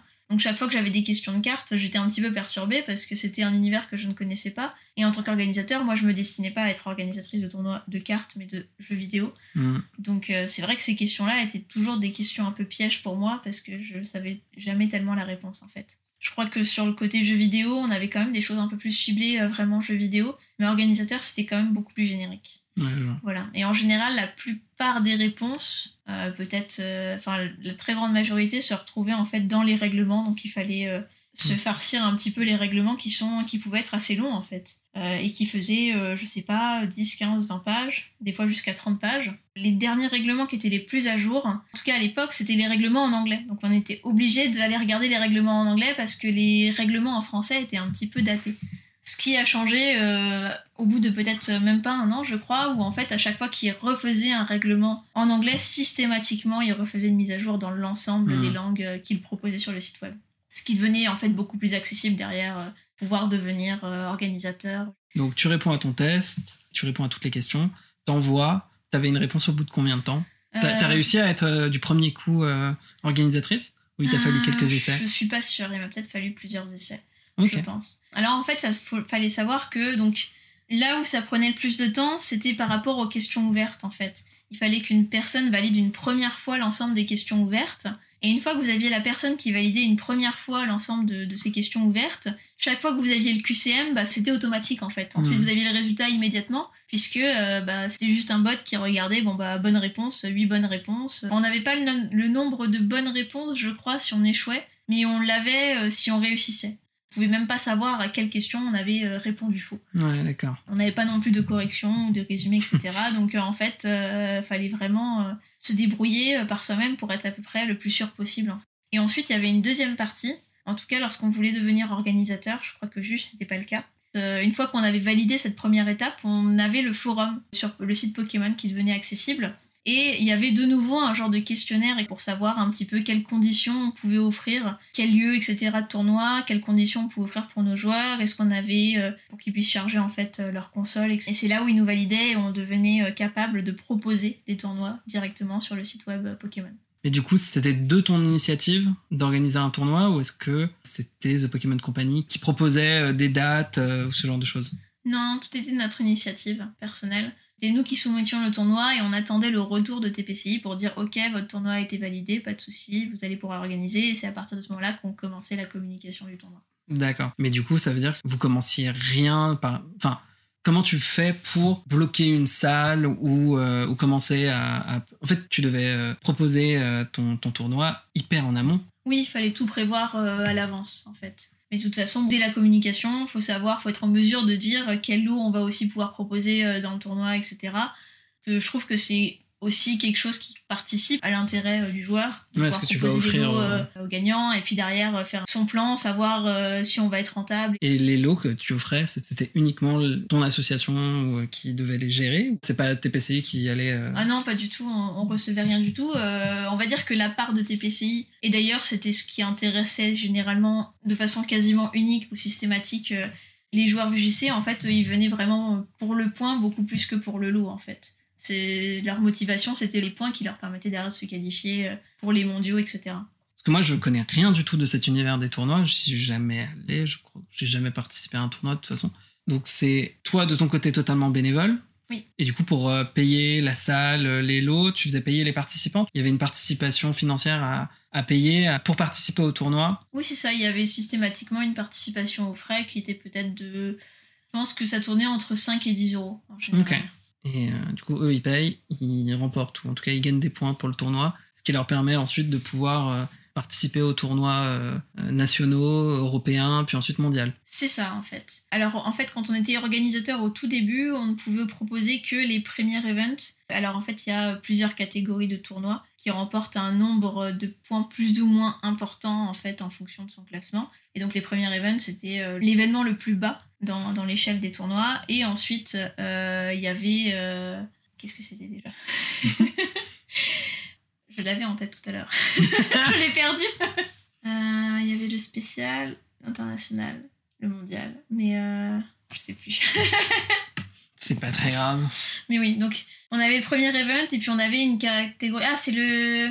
Attends. Ça va venir. je l'avais presque. Quelque chose showdown ou.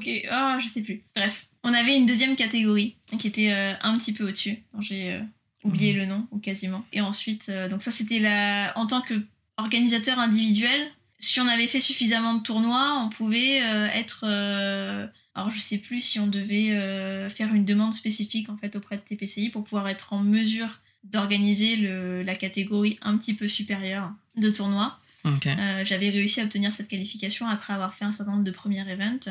Et euh, donc c'est encore plus intéressant pour les joueurs, ça leur permet de gagner encore plus de points pour eux s'ils remportent le tournoi. Euh, en tant que participant, comment est-ce que tu gagnes des points? Juste en participant ou il faut vraiment... Il faut gagner, il faut avoir un certain classement. En fait, alors je me, me souviens plus exactement des détails, mais plus il y a de joueurs qui participent au tournoi et plus il y a de joueurs qui vont être capables de gagner des points. Ça veut dire que plus tu bats de personnes et plus tu gagnes de points. Ok, d'accord. Mais quel que soit le nombre de participants, par contre, les points étaient les mêmes. Alors il fallait un minimum quand même de 8 participants. Mhm. Peut-être qu'il y avait, euh, sur 8 participants, peut-être même qu'il y avait euh, genre jusqu'à 4 participants qui pouvaient gagner des points, hein, si on était vraiment sur un minimum, mais ensuite on pouvait, euh, on pouvait s'élargir s'il y avait plus de participants, si je ne dis pas de bêtises et que ma mémoire ne me fait pas défaut. voilà, si jamais il y a des personnes qui, qui participent au tournoi, qui écoutent ce podcast et qui se disent mais bah, arrête de dire des conneries. non mais n'hésitez pas à nous faire un gentil commentaire sur la plateforme que vous écoutez. Sur Apple Podcast par exemple, vous mettez 5 étoiles et vous décrivez euh, plus en détail euh, le processus. Parce que toi, ton expérience en tant qu'organisatrice, ce sera peut-être très intéressant d'avoir le discours de quelqu'un qui euh, participe à des tournois encore régulièrement. Quoi. Mm. Mais toi, c'était quoi ton rôle? Faire les demandes à TPCI, trouver une salle, trouver des lots, faire de la communication pour qu'il y ait un maximum de monde qui vienne, mais pas trop non plus parce que faut, que ce soit cadré. Et puis ensuite, l'événement est là. C'est quoi le rôle d'une organisatrice ou d'un organisateur de tournoi Quand c'est la date, ça y est, c'est le moment? Et eh ben en fait, on a un logiciel spécifique qu'on télécharge sur son ordi et qui est un logiciel de gestion de tournoi. Donc ensuite, euh, une fois qu'on a euh, fait son tournoi, etc., donc on enregistre en fait tous les résultats euh, des joueurs sur notre logiciel. À la fin, donc on enregistre le tournoi global et donc ça nous fait un fichier qu'on va directement uploader sur le site web. Faut savoir que si on n'a pas ce fichier-là, le résultat de tournoi ne peut pas être reconnu. Et en fait, c'est ce fameux logiciel qui va gérer le système de ronde suisse. C'est-à-dire quoi un ronde suisse? Contrairement euh, au format, euh, on va dire, classique de tournoi, euh, un peu comme phase éliminatoire. Ah oui, un peu comme à la Dragon Ball ou en foot, où il y a des grands graphes et on monte au fur et à mesure. Bah, contrairement à ce truc-là, où en fait, il y en a un qui est éliminé suite à son match directement. Et ben les rondes suisses, c'est que chaque joueur va rencontrer des joueurs qui ont exactement le même score que. Hmm. Donc à la première ronde, ça va être totalement aléatoire. Lors de la deuxième ronde, il y a les joueurs qui sont séparés en deux parties, il y a les joueurs qui ont perdu leur premier match, et il y a les joueurs qui ont gagné leur premier match. Et donc tous les joueurs qui ont gagné leur premier match vont être matchés ensemble et tous les joueurs qui ont perdu leur euh, premier match vont être matchés ensemble et donc en fait toutes les personnes qui ont exactement le même nombre de victoires et le même nombre de défaites vont être euh, pairées en fait euh, ensemble. Ouais d'accord. Donc Voilà. tout le monde peut jouer. euh. Ce qui fait qu'en fait euh, toutes les personnes ont euh, peut-être 3, 4, 5 rondes qui sont garanties de jouer et ils vont pas être éliminés directement du tournoi parce que c'est un peu dommage de se déplacer pour un tournoi et puis faire un match et puis c'est fini quoi. Puis ça permet aussi plus finalement de montrer euh, son niveau, de pouvoir avoir plus de matchs donc c'est un système qui est quand même plus juste pour les joueurs. Ouais, parce qu'au final, tu peux perdre un match et puis finalement euh, avoir que des victoires. euh, T'avais pas eu de bol. euh, surtout qu'il y a aussi un peu de chance euh, qui joue aussi dans les tournois. un coup critique dans les dents et d'un coup t'as perdu sans t'en rendre compte. Quoi. Mais c'est pas rare en fait de voir des joueurs qui vont perdre leur première manche, voire même des fois leurs deux premières manches d'affilée, puis qui finalement vont totalement remonter le tournoi, vont faire que des victoires ensuite, et qui peuvent derrière, euh, alors sur les gros tournois, se qualifier pour le jour suivant. Donc comme quoi, euh, rien n'est impossible. Donc euh, faut aussi un peu... Croyez en vos rêves. soi. faut croire en soi jusqu'au bout. Faites Rien comme n'est forcément Sacha. perdu. Donc c'est quand même bien d'avoir ce système-là qui, je pense, est le plus juste pour les joueurs, et je pense qu'ils l'apprécient quand même plutôt bien. Donc ensuite, le tournoi, euh, voilà, tu donnes le prix au, au trio de tête, au champion. Chacun repart avec ses points jusqu'au prochain tournoi. T'as fait ça combien de temps Bah, j'ai dû commencer en 2017. Donc j'ai dû faire ça jusque euh, peut-être fin quoi. 2019, quoi, Ouais. quelque chose comme ça, je pense. Et donc ça, c'était le côté organisation. Quand on est arbitre, alors c'est l'inverse, c'est-à-dire que on se rend euh, en tant que juge assez librement, alors sur des tournois nationaux. Enfin, du coup, on voit avec l'organisateur euh, en fonction C'est toi qui contactes les organisateurs ou c'est les organisateurs qui te contactent parce qu'ils ont besoin d'un juge? Ça dépend. On a un réseau. euh, En plus, on n'était pas extrêmement nombreux, donc on se connaît un petit peu tous. Hmm. On sait un peu tous euh, dans quelle zone on est. Un organisateur peut très bien ou venir nous voir en disant euh, voilà, j'ai tel tournoi, euh, j'ai besoin d'un juge, etc. En fonction aussi du nombre de joueurs attendus, on sait qu'on va avoir besoin d'un certain nombre de juges. Et puis ce qui est assez intéressant en fait pour les juges, c'est que euh, quand on se déplaçait pour un tournoi, l'organisateur quand il enregistrait le tournoi, il en profitait pour enregistrer les juges qui étaient également présents au tournoi et derrière les juges gagnaient des points en fait de participation, etc. En fait, en tant que juge, on avait quand même une entre guillemets obligation d'activité. Ou en tout cas, si on voulait passer au niveau supérieur, parce qu'il y avait trois niveaux de juges en fait. C'est un peu euh, Le comme les cartes Pokémon en fait. Il y avait le juge euh, basique, il y avait le juge niveau 1, tu vois le stade 1 et puis le stade 2. C'était exactement ça, c'était inspiré euh, des cartes Pokémon. Ok. Donc euh, il fallait, je crois, peut-être 6 six tournois, je crois, pour pouvoir donc passer de basique à stade 1. Donc en fait, on avait de nouveau un questionnaire, un QCM à ce moment-là, à passer. Et avec des questions qui étaient un petit peu plus difficiles cette fois que quand on s'inscrivait pour, pour la première fois. On gagnait une petite part de participation, mais qui finissait par expirer peut-être au bout d'un an ou un truc comme ça. Donc euh, si on n'était pas assez actif, euh, on finissait par avoir euh, toute notre participation qui était euh, resetée et remise à zéro au bout d'un certain temps. Et aussi on pouvait gagner des, des points de participation et c'était des points, on avait accès à une boutique, on pouvait gagner des goodies spéciaux qu'on échangeait contre nos points en fait de participation Ok, c'était. C'était un peu votre salaire de bénévole, quoi. Ouais, si on veut, bon, il fallait quand même faire un certain nombre de tournois pour pouvoir euh, prétendre à euh, bon quelques sleeves ou, euh, ou peut-être un jeton ou des choses comme ça, mais c'était Oui, quand même cool d'avoir cette reconnaissance aussi de la part de TPCI Ok. Et plus tu fais de tournois, plus tu peux accéder à des tournois plus prestigieux? C'est ça, et en fait, potentiellement, en tout cas, quand tu veux participer à des, à des plus gros tournois, les organisateurs, les personnes en fait de TPCI qui gèrent ce genre de choses peuvent accéder aussi un peu euh, à ton profil, etc., à ton historique. Et potentiellement, tu peux aussi avoir un peu plus de chance euh, d'être recruté pour les gros tournois. En fait, c'était nous. Lorsqu'ils faisaient des, des gros tournois, en fait, ils faisaient l'annonce, voilà, euh, tel tournoi, telle ville et telle date. Les personnes pouvaient postuler en fait librement. Pareil, on avait des questions ouvertes où on donnait un petit peu son historique, son expérience, etc. en tant que juge. On recevait un résultat, savoir si on était euh, pris ou pas pour ces fameux tournois. Donc forcément, euh, plus les personnes avaient un historique à présenter, plus ça pouvait être intéressant pour eux. Et derrière, euh, on pouvait faire des tournois de niveau un peu plus important. euh, T'as eu l'occasion de faire ce genre de tournoi ou pas du tout? J'ai eu l'occasion de faire ce genre de Oh, tournoi. C'était une expérience euh, vraiment incroyable. Mon premier tournoi était à Bilbao, en Espagne. Ah, en plus, ça te fait voyager, quoi. Et oui, ouais, c'est ça. Je, je pense que c'est l'un des points en plus que j'adorais le plus, c'était de pouvoir voyager et puis de rencontrer finalement des joueurs de Pokémon d'envergure en fait européenne et puis faire partie aussi bah, d'une équipe et d'un staff. Donc là, on communique entièrement en anglais en fait avec le staff et on voit la façon d'organiser et on voit à quel point point c'est carré et précis. Et moi, j'étais impressionnée au début. Surtout quand on n'a pas forcément l'habitude de parler anglais. euh, je peux dire que j'ai fait plusieurs bourdes de trucs qu'on m'a dit et je, je comprenais pas. Qu'est-ce qu'on me raconte Le stress, je comprends pas l'anglais. On va me dire que je suis vraiment trop nulle et du coup, on va plus jamais me reprendre dans un tournoi. Des Espagnols qui parlent anglais, terrible. C'est ça. euh, mais des Espagnols même qui viennent nous voir en tant qu'arbitre et qui commencent à débiter leurs phrases en espagnol à une vitesse de la lumière. Moi, je suis là, mais je ne suis pas espagnol. Je, je parle un peu espagnol, mais si vous pouviez répéter un plus lentement, s'il vous plaît, parce que j'ai pas tout saisi à votre phrase. C'est vrai qu'au début c'est extrêmement impressionnant. Euh, on arrive euh, le vendredi soir, on a le dîner de staff, on a tout euh, le personnel d'organisation qui eux c'est une boîte professionnelle hein, qui nous fait un peu le, le brief ce qui va se passer, du nombre de joueurs, etc. Et c'est vrai que ouais la toute première fois euh, il y avait des choses que j'avais un peu de mal à saisir. C'était aussi un stress en plus qui se rajoutait au fait que j'avais pas d'expérience et au fait que euh, même si euh, voilà euh, je, ça faisait très longtemps que j'étudiais l'anglais, je, je comprenais très bien l'anglais écrit. Ah, t'étais jeté dans je le savais bain. très bien écrire en anglais, mais en fait, l'oral, j'ai jamais eu tellement l'occasion de le pratiquer. Et ça a été extrêmement enrichissant aussi pour moi, parce que bon, en fait, mon niveau d'anglais en quelques tournois a progressé, mais de façon assez impressionnante. Donc euh, ça a été extrêmement aussi enrichissant d'un point de vue personnel pour moi.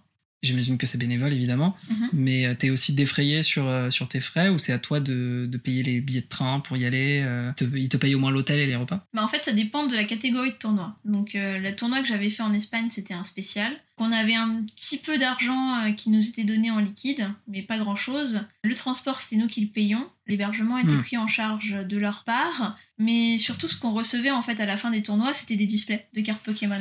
Selon les tournois, entre 3 et 4 displays qu'on peut revendre si on souhaite le revendre, hein, euh, à peu près une centaine d'euros. Donc ça nous permettait en fait, euh, si on le souhaitait, de nous défrayer ou euh, pour les passionnés de cartes Pokémon, finalement, ils étaient très contents parce qu'ils recevaient euh, des cartes Pokémon Mhm. euh, gratuitement. Ce qui m'a mis finalement un petit peu le nez dans les cartes. Finalement, t'as des- après avoir essayé de les éviter autant que tu peux, finalement. voilà, mais moi j'ai toujours évité les cartes parce que je savais que ce serait un énorme budget et que je voulais pas forcément investir euh, de l'argent euh, autant dans les Mhm. cartes. Et c'est ce qui m'a plongé aussi un peu dans les cartes Pokémon à ce moment-là. Donc ça c'était pour les tournois, on va dire, de pas très grosse envergure. On avait aussi le, le dîner de staff qui était pris en charge le vendredi soir. Et pour les tournois plus grands, donc euh, j'ai eu l'occasion aussi de faire euh, un international, où là pour le coup on se retrouve avec des joueurs qui viennent du monde entier. hein. Donc on a des gens qui Ah. viennent des, des- États-Unis, du Brésil. Il était euh, où ce, ce tournoi? à Londres. Ah Euh, ouais. Là où ont eu lieu les mondiaux ensuite euh, plus tard. Et là, pour le coup, euh, c'est on changeait mais complètement d'envergure. Le tournoi était plus gros, les joueurs venaient de partout dans le monde, le staff venait de partout dans le monde aussi. Il y avait du staff qui venait d'Australie aussi. hein. Enfin, je veux dire. Et là, pour le coup, c'était vraiment euh, TPCI qui prenait en charge tous les frais de transport de tous les joueurs. Donc, euh, Ah, même des joueurs aussi. non, pas des joueurs, Ah oui, pas des de- joueurs, de- non, des- du, du staff. Du staff. Donc voilà. Et là, euh, c'était aussi la grosse fête quand on rencontrait euh, nos alter ego qui organisaient euh, des tournois euh, dans leur pays, etc. Extrêmement enrichissant d'un point de vue humain. Et puis, on avait aussi un petit peu, comme c'était des tournois un peu plus grosse envergure, on avait des compensations un petit peu plus importantes, en plus de pouvoir être euh, défrayé de notre transport. Et vraiment, euh, c'était plus de pression aussi en tant que, en tant que juge, parce que on avait d'autant moins droit à l'erreur. Moi, j'ai participé tout de suite après Bilbao, je crois, euh, peut-être un ou deux mois après. Donc, ça s'est enchaîné assez rapidement. C'est vrai que j'étais encore un peu inexpérimentée, quoi, à ce moment-là. Mais euh, ça a été. euh, Très, ça a été très super, enrichissant. quoi. Voilà. C'est la bonne transition pour parler un petit peu plus de toi, ton parcours en dehors de Pokémon. Parce que tu as dit euh, au début de cet enregistrement que tu faisais des études d'ingénieur. Mhm, Sauf que au cours du podcast, j'ai dit que tu faisais des études de langue euh, de japonais. c'est ça. Qu'est-ce que tu fais en fait? Mes parents se posent la même question. Qu'est-ce que parce que t'as oui voilà pareil t'as beaucoup voyagé etc. Qui est la Laura euh, en dehors de Pokémon? On va rentrer sur des bails perso, là. professionnellement Donc, moi, j'ai suivi des études d'ingénieur en agriculture. Ok. Je me suis complètement spécialisée dans l'agroalimentaire suite à ça, parce qu'en fait, c'est un cursus où on peut avoir un- les deux. J'ai exercé euh, pendant à peu près deux ans dans le domaine. Mais euh, ouais, euh, j'étais dans une période de ma vie où en fait, je me sentais pas forcément très bien Hmm. et où j'avais besoin de renouveau. Et grâce à Pokémon, en fait, c'est ce qui m'a fait un peu découvrir le Japon. En CM2, il y avait Détective Conan qui passait à la télé. Dans mon école primaire, il y avait une salle télé. Donc, euh, vu qu'on était les grands du primaire, on était un peu les surveillants de la salle télé euh, sur euh, l'heure de garderie du vendredi soir. Donc, on se précipitait avec mon ami pour regarder Détective Conan et surveiller aussi la salle télé en même temps. Donc c'était, on va dire, un autre contact avec des produits de la culture japonaise. Quand est arrivé le collège, j'ai aussi eu des contacts avec divers mangas, divers animés, comme tout le monde un peu connaît, Fruit Hmm. Basket, Naruto, Ouais, tout c'est ça, Death. Note, enfin voilà. Donc c'est ce qui n'avait pour le coup rien à voir avec Pokémon. Pokémon n'aurait pas été dans ma vie que j'aurais quand même été en contact avec ce genre de produit dans tous les cas. Mais euh, bon, mon, mon amour principal, forcément, euh, c'est Pokémon. Et je pense qu'un autre, une autre chose, un autre élément qui m'a vraiment mis euh, aussi un pied euh, côté waouh le Japon, euh, qu'est-ce que c'est que ce pays qui est vachement intrigant, c'est que euh, dans le cadre du forum SH, on faisait des IRL, enfin il y avait des IRL qui étaient organisés tous les ans à la Japan Expo. Hmm. Au bout d'un moment, je, je m'y suis rendue quand j'ai eu euh, l'occasion et donc euh, on voit euh, beaucoup plus de produits en fait japonais. Ça permet vraiment de d'ancrer le fait que Pokémon est lié au Japon, les mangas sont liés au Japon, les animés sont liés au Japon. On découvre aussi ce que c'est que le cosplay, un petit peu plus aussi sur la mode japonaise, enfin tout plein de choses qu'on voit pas forcément au quotidien mais qu'on découvre aussi un petit peu à Japan Expo et qui va finalement dans le cheminement rapprocher du Japon. Et il s'avère que dans mon lycée aussi, il y avait des cours de japonais qui étaient dispensés. Donc euh, j'ai commencé les cours de japonais en fait euh, au lycée. Mais euh, je me suis très très vite fait larguer. Euh, on m'a dit, il y a une camarade de classe qui faisait du japonais depuis deux ans dans mon école qui m'a dit tu vas voir, le japonais c'est facile, il n'y a pas besoin d'apprendre, ça rentre tout seul, pas de problème et tout. Grossière erreur, hein Grossière erreur Si vous faites du japonais ou que vous voulez vous mettre au japonais, sachez que euh, la route ne va pas être facile. Dans tous les cas, faut pas s'imaginer que ça va être évident. Faut être un peu prêt psychologiquement en fait à, à s'y confronter finalement. Donc euh, en fait, je me suis totalement fait larguer en un rien de temps. Ce qui faisait que bon bah je passais mon temps à faire euh, du coloriage en cours hein, à la place de de vraiment euh, faire du japonais. Mais j'avais quand même développé une passion pour le Japon et je me suis dit si un jour je dois parler une cinquième et dernière langue, ce sera le japonais. Donc euh, Cinq langues, c'est déjà pas mal. c'est ça. Bon, je- j'en étais à 4 à l'époque, mais je me suis dit, euh, allez, euh, pourquoi pas une dernière, voilà. Donc euh, j'ai gardé ce truc-là dans un coin de ma tête en me disant euh, peut-être qu'un jour euh, j'aurai l'occasion d'apprendre le japonais, de je sais pas, de prendre ma revanche sur cet échec finalement du lycée, hein, qui a été concrètement un échec parce que je j'ai pas réussi à suivre les cours, je me suis fait complètement écraser, etc. Et donc après tes études en agroalimentaire et d'avoir expérimenté un peu le monde du travail, finalement tu t'es dit je vais me reconvertir et je vais repartir sur des études de langue en japonais. Alors l'idée c'était pas forcément une reconversion à la base, hein. euh, je dirais que j'en suis pas vraiment encore là non plus. hein. Mhm. Mais je me sentais pas forcément très bien dans ma vie et j'avais besoin de renouveau. J'avais une amie qui en plus l'année d'avant euh, était partie dans une école de langue euh, au Japon. Moi j'ai fait plusieurs reprises, tentatives en fait de reprendre le japonais, notamment en 2019. Je me suis dit voilà, euh, nouvel an, Nouvelle bonne résolution. résolution. Voilà, on va essayer de faire un petit peu de japonais tous les jours. J'ai tenu peut-être deux mois et demi avant d'arrêter. 2020 rebelote et là j'ai tenu toute l'année sur 2020 et là je me suis dit euh, vraiment euh, je sais pas j'ai envie d'autre chose j'ai envie d'évasion. Il y avait mon ami qui était parti au Japon pour étudier la langue et je me suis dit mais j'ai envie en fait moi aussi de faire ça. Ça faisait longtemps que j'avais envie de retourner au Japon. Et en fait c'était l'occasion non seulement de pouvoir être au Japon mais de pouvoir être au Japon sur un plus long terme et de pouvoir profiter de pouvoir aussi prendre ma revanche finalement sur la langue japonaise que j'avais toujours envie de, de connaître et d'apprendre et en plus donc à la base je savais pas trop comment faire les démarches mais euh, donc sur ma route en fait euh, d'apprentissage autodidacte d'un an, j'ai regardé plein de vidéos sur le sujet, sur le Japon, et j'ai découvert euh, l'organisme Gogo Nihon. Voilà, si jamais il y a des gens qui sont intéressés d'aller au Japon, l'organisme Gogo Nihon qui propose sur son site web différentes écoles de langue dans différentes villes du Japon, et en fait qui se propose gratuitement de faire toutes les démarches pour toi d'inscription Ah ouais. dans les écoles. En fait, euh, eux ils se financent en étant auprès des écoles, donc en fait ils se font euh, sponsoriser, et donc eux proposent les écoles en fait en échange. Et ils leur ramènent des élèves qui, auxquels ils auraient peut-être même pas Pas accès en fait d'habitude parce que nous en tant qu'occidentaux notamment euh, on a quand même cette barrière de la langue faire les démarches pour le visa c'est quand même quelque chose qui rebute énormément les gens il y a énormément de gens qui ont envie d'y aller mais qui se disent je sais pas comment faire je sais pas comment m'y prendre Puis je crois que les démarches pour avoir un visa même de travail au Japon, c'est très compliqué. non mais oui oui je pense que c'est pas forcément évident mais je, je connais pas forcément euh, le détail du barème Mais tu leur as laissé gérer de toute façon. Voilà, mais ça c'est bon, ça c'est un visa étudiant pour le coup. C'est quand même, euh, je dirais, plus simple à obtenir et c'est d'autant plus simple à obtenir qu'on a moins de 30 ans. Donc en fait, euh, les organismes nous demandent un peu nos motivations, ils demandent les éléments en fait nécessaires pour eux faire la démarche de leur côté. C'est eux qui traduisent l'ensemble auprès des autorités japonaises et comme ils ont de l'expérience, ils savent déjà en fait un petit peu comment s'y prendre pour présenter le dossier correctement, pour pouvoir maximiser en fait le taux d'acceptation par euh, les autorités japonaises.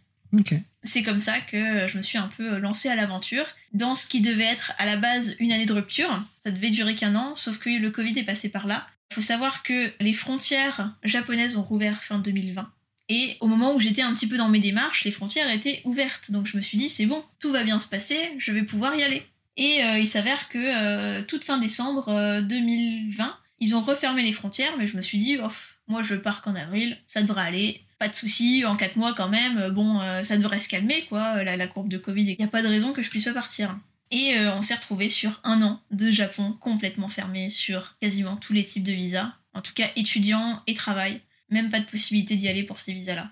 Euh, Je me suis retrouvée à faire un an de cours en ligne alors que j'imaginais pas. Je me suis dit, bon, déjà 4 mois, je me suis dit, c'est sûr, ça va rouvrir. Et puis je me suis dit, au pire, si ça rouvre pas, ce sera une question de semaine, à la rigueur, quoi. Hmm. Jamais je n'aurais pensé que ça durerait un an. Et donc je me suis retrouvée euh, finalement à la fin de cette année-là, euh, j'avais déjà abandonné le fait d'aller au Japon. Je me suis dit bon bah tant pis, euh, c'est pas grave, on va continuer, euh, je vais continuer ma vie quoi. Et puis il y a eu de nouveau une annonce de réouverture de frontières et où là on voyait que les démarches ça allait vite, les personnes réussissaient à obtenir leurs papiers et je me suis dit mais euh, en fait là ils sont en train de rouvrir euh, pour de vrai quoi. Qu'est-ce que je fais? Est-ce que j'y vais ou est-ce que euh, je continue de tout laisser tomber quoi? Et donc j'ai décidé d'y aller, ce qui m'a fait euh, finalement finir sur une dixième année de japonais. D'accord, ok. Du coup, là, ça fait depuis le 31 mars, donc depuis la rentrée, en fait, parce qu'au Japon, euh, la rentrée des classes, c'est en mars. Voilà. Comment tu sens la vie, là? Ça fait un peu plus de six mois que t'es que t'es au Japon. Neuf mois. Oui, près. neuf mois déjà. Oh là là. Le temps passe trop vite, Je il me reste même- plus que trois mois. Je sais même pas compter. Euh, ouais, donc ça fait déjà 9 mois que t'es au Japon. On a beaucoup parlé des centres Pokémon. En dehors des centres Pokémon, comment tu, tu vois la vie là-bas euh, Est-ce que ça te plaît déjà? Moi j'adore, c'est trop cool. L'un des trucs qui m'a le plus surpris en fait en arrivant au Japon, c'est euh, la sérénité en fait qui se dégage. En France, on a toujours un genre de stress. Les gens ont toujours l'air un peu stressés en France, un peu agacés, un peu. Ça, c'est surtout. Paris et la région parisienne. Peut-être aussi, peut-être que c'est lié au fait que je sois en région parisienne, hein, euh, Ouais. tout à fait. Mais euh, c'est vrai qu'on a quand même euh, des violences un peu euh, quotidiennes, etc., qui, qui ont lieu sur Paris. On a des pickpockets, donc on est toujours en train de faire attention à ses affaires, etc. On, on est, Ouais, ça on est peut, jamais ça sûr peut de paraître rien. un peu moins sûr. C'est ça. Donc là, en fait, les gens sont, sont beaucoup plus cool. L'atmosphère est beaucoup plus calme. C'est même surprenant parce que bah, tu vas à la gare euh, d'Umeda dont, tu parlais euh, tout à l'heure. Et euh, le matin, mais c'est silencieux en fait. Il y a énormément de monde, mais t'as l'impression que personne ne parle ou presque. Mais en fait, c'est la normalité japonaise, quoi. Les gens sont là, ils vont au travail, ils marchent, mais ils parlent pas, quoi. Sinon, ouais, bah, le, plaisir en fait d'être au Japon, ça fait maintenant quelques années que je suis passionnée du Japon et pouvoir retrouver le Japon, pouvoir vivre la vie là-bas. Et surtout, euh, de façon assez fréquente, ça m'arrive de voir des choses dans la vie quotidienne et d'un coup de faire Mais attends, mais c'est la même chose que dans Pokémon ou dans tel animé ou dans Animal Crossing et tu fais. D'un coup, tu captes les références de choses que tu connais depuis des fois toujours ou depuis des années et tu fais Mais c'était ça C'est incroyable d'avoir euh, ce genre de révélation des fois. euh, T'es là, Ça. Et c'est des références que nous, en tant que Français et en tant qu'Européens, on n'est pas en mesure de saisir parce que c'est pas notre culture. C'est pas des choses qui sont dans notre quotidien, mais en fait, c'est quelque chose qui est dans le quotidien des Japonais et qui est dans leur normalité à eux. Et on voit un peu les sources d'inspiration, etc. Donc, même en tant que fan de Pokémon, il y a des choses où on fait waouh. T'as un exemple, par exemple, lié à Pokémon euh, Je, quelque chose cherche. qui t'a qui t'a surpris ou euh, Et bah, euh, par marqué? exemple, lors de la saison des pluies, ils font une petite euh, marionnette en fait qui est blanche, qu'ils font à partir de, de, de genre de sopalin. Euh, Oui, Alors, euh, comment ça s'appelle? Je vais te dire ça. C'est euh, le Furin Non, c'est ça. C'est le carillon japonais? Non, c'est le Teru Teru Bose, je crois. Ouais, c'est ça. Tiens, je vais te le montrer et tu vas essayer de voir si tu arrives à relier la référence à Pokémon avec ça. Alors du coup, bah, pour le décrire à nos auditoristes, c'est une, c'est une sorte de. T'as dit c'est en mouchoir, c'est ça? Ça pourrait crois, être du tissu, tissu, j'imagine. Ça ressemble à un fantôme en fait. Euh, Il a deux yeux euh, et une petite bouche euh, dessinée, et c'est juste en fait une tête ronde accrochée à un fil avec une cape, et le, le fil est accroché au niveau du, du cou. Et du coup, c'est accroché quand il pleut et ça protège des esprits ou quelque chose comme ça? Ah, alors je sais plus, je crois que j'ai oublié la signification. Mais c'était peut-être pour protéger lors de la saison des pluies. Il y, a- il y a un lien avec la saison des pluies. Teru Bose. Alors, d'après Wikipédia, c'est une petite poupée artisanale fabriquée avec du papier ou du tissu blanc qu'on accroche aux fenêtres des maisons avec une corde les jours de pluie en chantant une comptine traditionnelle qui tient lieu de prière. Ça permet de chasser la pluie et rendre le lendemain plus beau. Et donc, bah, ça ressemble beaucoup un peu euh, au style de Mimiki en fait. Alors Euh, c'est vrai qu'on peut aussi le relier à Mimiki. Mais En fait, il y a un Pokémon qui est encore plus évident. Vas-y. Bah oui, voilà. Ouais, Polychambre. Voilà. Et Ouais, si tu ça. regardes son nom japonais, c'est Kage et Borozu. Kage, c'est une ombre, et Bozu, je sais pas ce que c'est. Bah, c'est comme le Teru Teru Borozu en fait. Ah, bah oui. Voilà. Ok. Donc en fait, tu vois que effectivement, on est sur l'inspiration de Polychambre. Ouais, c'est drôle parce qu'en plus, Branette, c'est une poupée euh, vaudou, et euh, Polychambre aussi est une poupée, mais plus euh, d'inspiration euh, japonaise. Donc c'est une Oui, donc- référence entière à la culture japonaise et ça, à mon avis, les Japonais dès qu'ils l'ont vu, certainement qu'ils ont compris la référence. Mais nous, on s'est jamais douté euh, une poupée de chiffon. Mais les poupées de chiffon chez nous, ça ressemble pas du tout à ça. Non, clairement. Et euh, voilà, donc c'est une poupée de chiffon japonaise. Et un jour, j'ai eu un, un éclair en revoyant ce truc-là. Je fais, mais attends, ce serait pas Polychambre Ce podcast est en train de devenir Poké Freak Show. Ça fera plaisir à Zeni. mais euh, non, mais ouais, bah, ça doit être trop chouette de pouvoir être dans, dans ce genre de conditions comme ça. euh. Mais ça, de toute façon, quand t'es abreuvé de pop culture, que ce soit japonaise ou américaine ou quoi que ce soit, dès que tu arrives sur place, t'as un peu ce sentiment de reconnaître ces codes et, et de les repérer vraiment, quoi. C'est ça. Trop chouette. Si tu devais faire un petit peu euh, le bilan de tout ton parcours sur Pokémon, parce que au final, t'as fait beaucoup de choses. T'as organisé des tournois, t'as été euh, dans la communauté euh, Shiny Hunter. Qu'est-ce que ça t'a apporté aujourd'hui dans ta vie de tous les jours? Énormément de choses. De toute façon, ça fait des années que je dis que je ne sais pas du tout ce que serait ma vie sans Pokémon. Parce que j'ai beaucoup trop de choses qui sont intrinsèquement liées à Pokémon dans ma vie. C'est vraiment euh, deux choses qui sont parfaitement imbriquées. Tout mon cheminement de vie, ou une partie de mon cheminement de vie, est entièrement lié à, Pokémon finalement. Ça peut paraître un peu bizarre pour les gens. Quoique, je pense que les personnes dans le Pokéweb, quand même, s'y identifieront assez facilement. Mais euh, j'ai énormément d'amis qui sont liés à Pokémon. Pokémon m'a aussi permis en fait de découvrir et de m'ouvrir l'esprit, de découvrir un peu d'autres choses. Ça m'a aussi permis, euh, je sais pas, bon, un peu comme euh, personne de la génération, mais à utiliser les ordinateurs, à utiliser certains logiciels derrière, que je n'aurais jamais été forcément amenée à utiliser sans Pokémon. Pareil au niveau des langues, euh, finalement, euh, même au niveau de l'anglais, ça a été une, une bonne expérience pour moi. Puis j'ai- rencontré plein de gens très différents, plein de parcours très différents, qui fait un peu sortir finalement euh, de la bulle dans laquelle euh, on est euh, au quotidien, etc.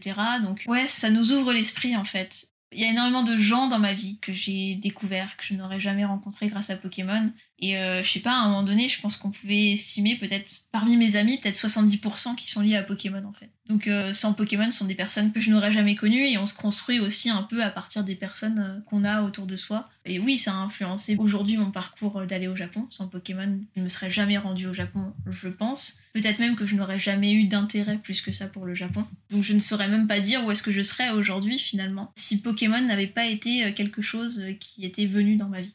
Qu'est-ce qui te rattache aujourd'hui à Pokémon? Parce que je réponds un petit peu en avance, mais ça doit être les gens déjà que tu as rencontrés et qui sont encore tes amis plus ou moins proches. C'est le lieu où tu habites pour l'instant avec le Japon.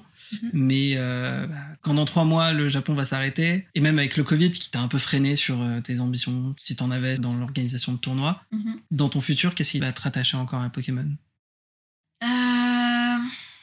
Vaste question, je sais. Là, en fait, je te demande une, d'une prospection beaucoup trop grande, mais euh, Non, mais je réfléchis. Je sais pas. Je pense qu'il y a aussi un peu un côté Madeleine de Proust, en fait, qui est lié à l'enfance. On a vécu avec ça, on a grandi avec ça. C'est aussi un petit peu ce qui nous rattache aux gens.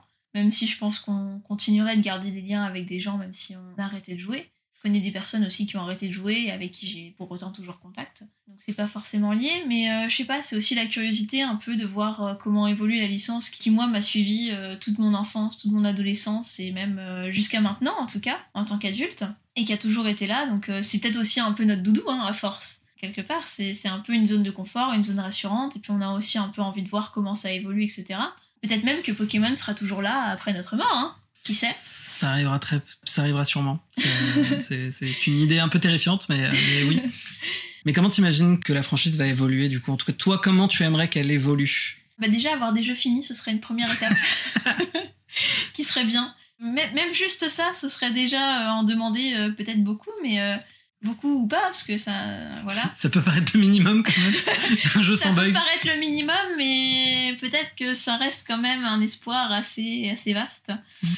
Ouais, voilà, avoir un jeu où on, on a l'impression de, qu'on joue à un jeu pleinement fini, où les développeurs ont pu mettre vraiment toutes leurs idées dedans, où on sent qu'ils ont réfléchi euh, jusqu'au bout au jeu, où ils ont pu euh, développer les choses jusqu'au bout. Et je pense qu'un jeu euh, Pokémon qui sera bien fini, bien fignolé et bien pensé, ce sera forcément un jeu Pokémon qui va nous plaire en fait, en tant que déjà, rien que ça. Après, comment ça peut évoluer dans le futur bah, Je pense que Pokémon quand même essaie depuis quelques générations de se renouveler.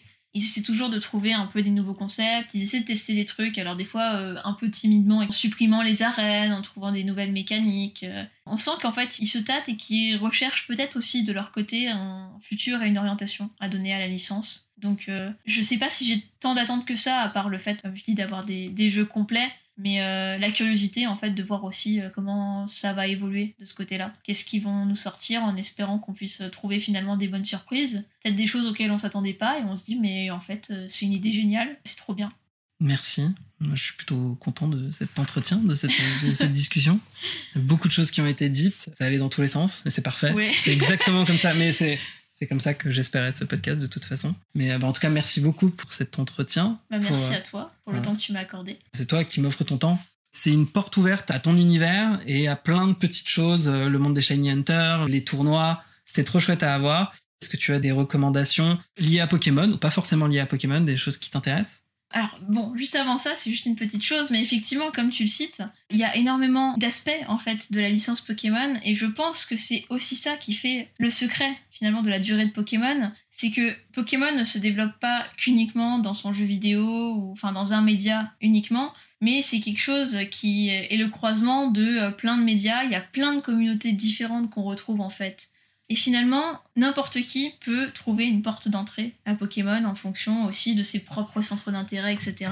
Et une fois qu'on franchit une première porte d'entrée vers Pokémon, ça peut éventuellement nous amener vers d'autres aspects de la licence. Et c'est peut-être aussi ça qui fait que ça touche autant de monde. Et Pokémon, c'est un univers qu'on peut apprécier finalement, euh, quel que soit euh, notre background. euh, donc, Ouais, qui touche toutes les générations, même encore maintenant. On disait ça en off tout à l'heure en, en buvant un petit thé, mais moi je suis toujours impressionné que Pokémon soit toujours aussi pertinent pour les nouvelles générations. Moi j'étais animateur scout euh, il y a 10 ans, euh, il y avait euh, plein de, de petits gosses qui étaient fans de Pokémon. Maintenant aujourd'hui je vois euh, mes neveux ou mes nièces qui sont fans de Pokémon euh, presque autant d'un même niveau que moi quand j'avais leur âge on a l'impression que même si euh, la Pokémania n'est plus aussi énorme que nous quand on l'a vécu dans les années 90 ou en 2016 pendant Pokémon Go, Mhm. il y a un renouvellement générationnel constant qui est assez unique, qu'on retrouve pas pour d'autres licences de jeux vidéo ou même de licences euh, tout court. Quoi. Puis on a tendance à l'oublier, mais Pokémon Go a quand même attiré un public qui est assez inattendu, qui est euh, parfois des personnes un petit peu seniors, quarantaine, soixantaine,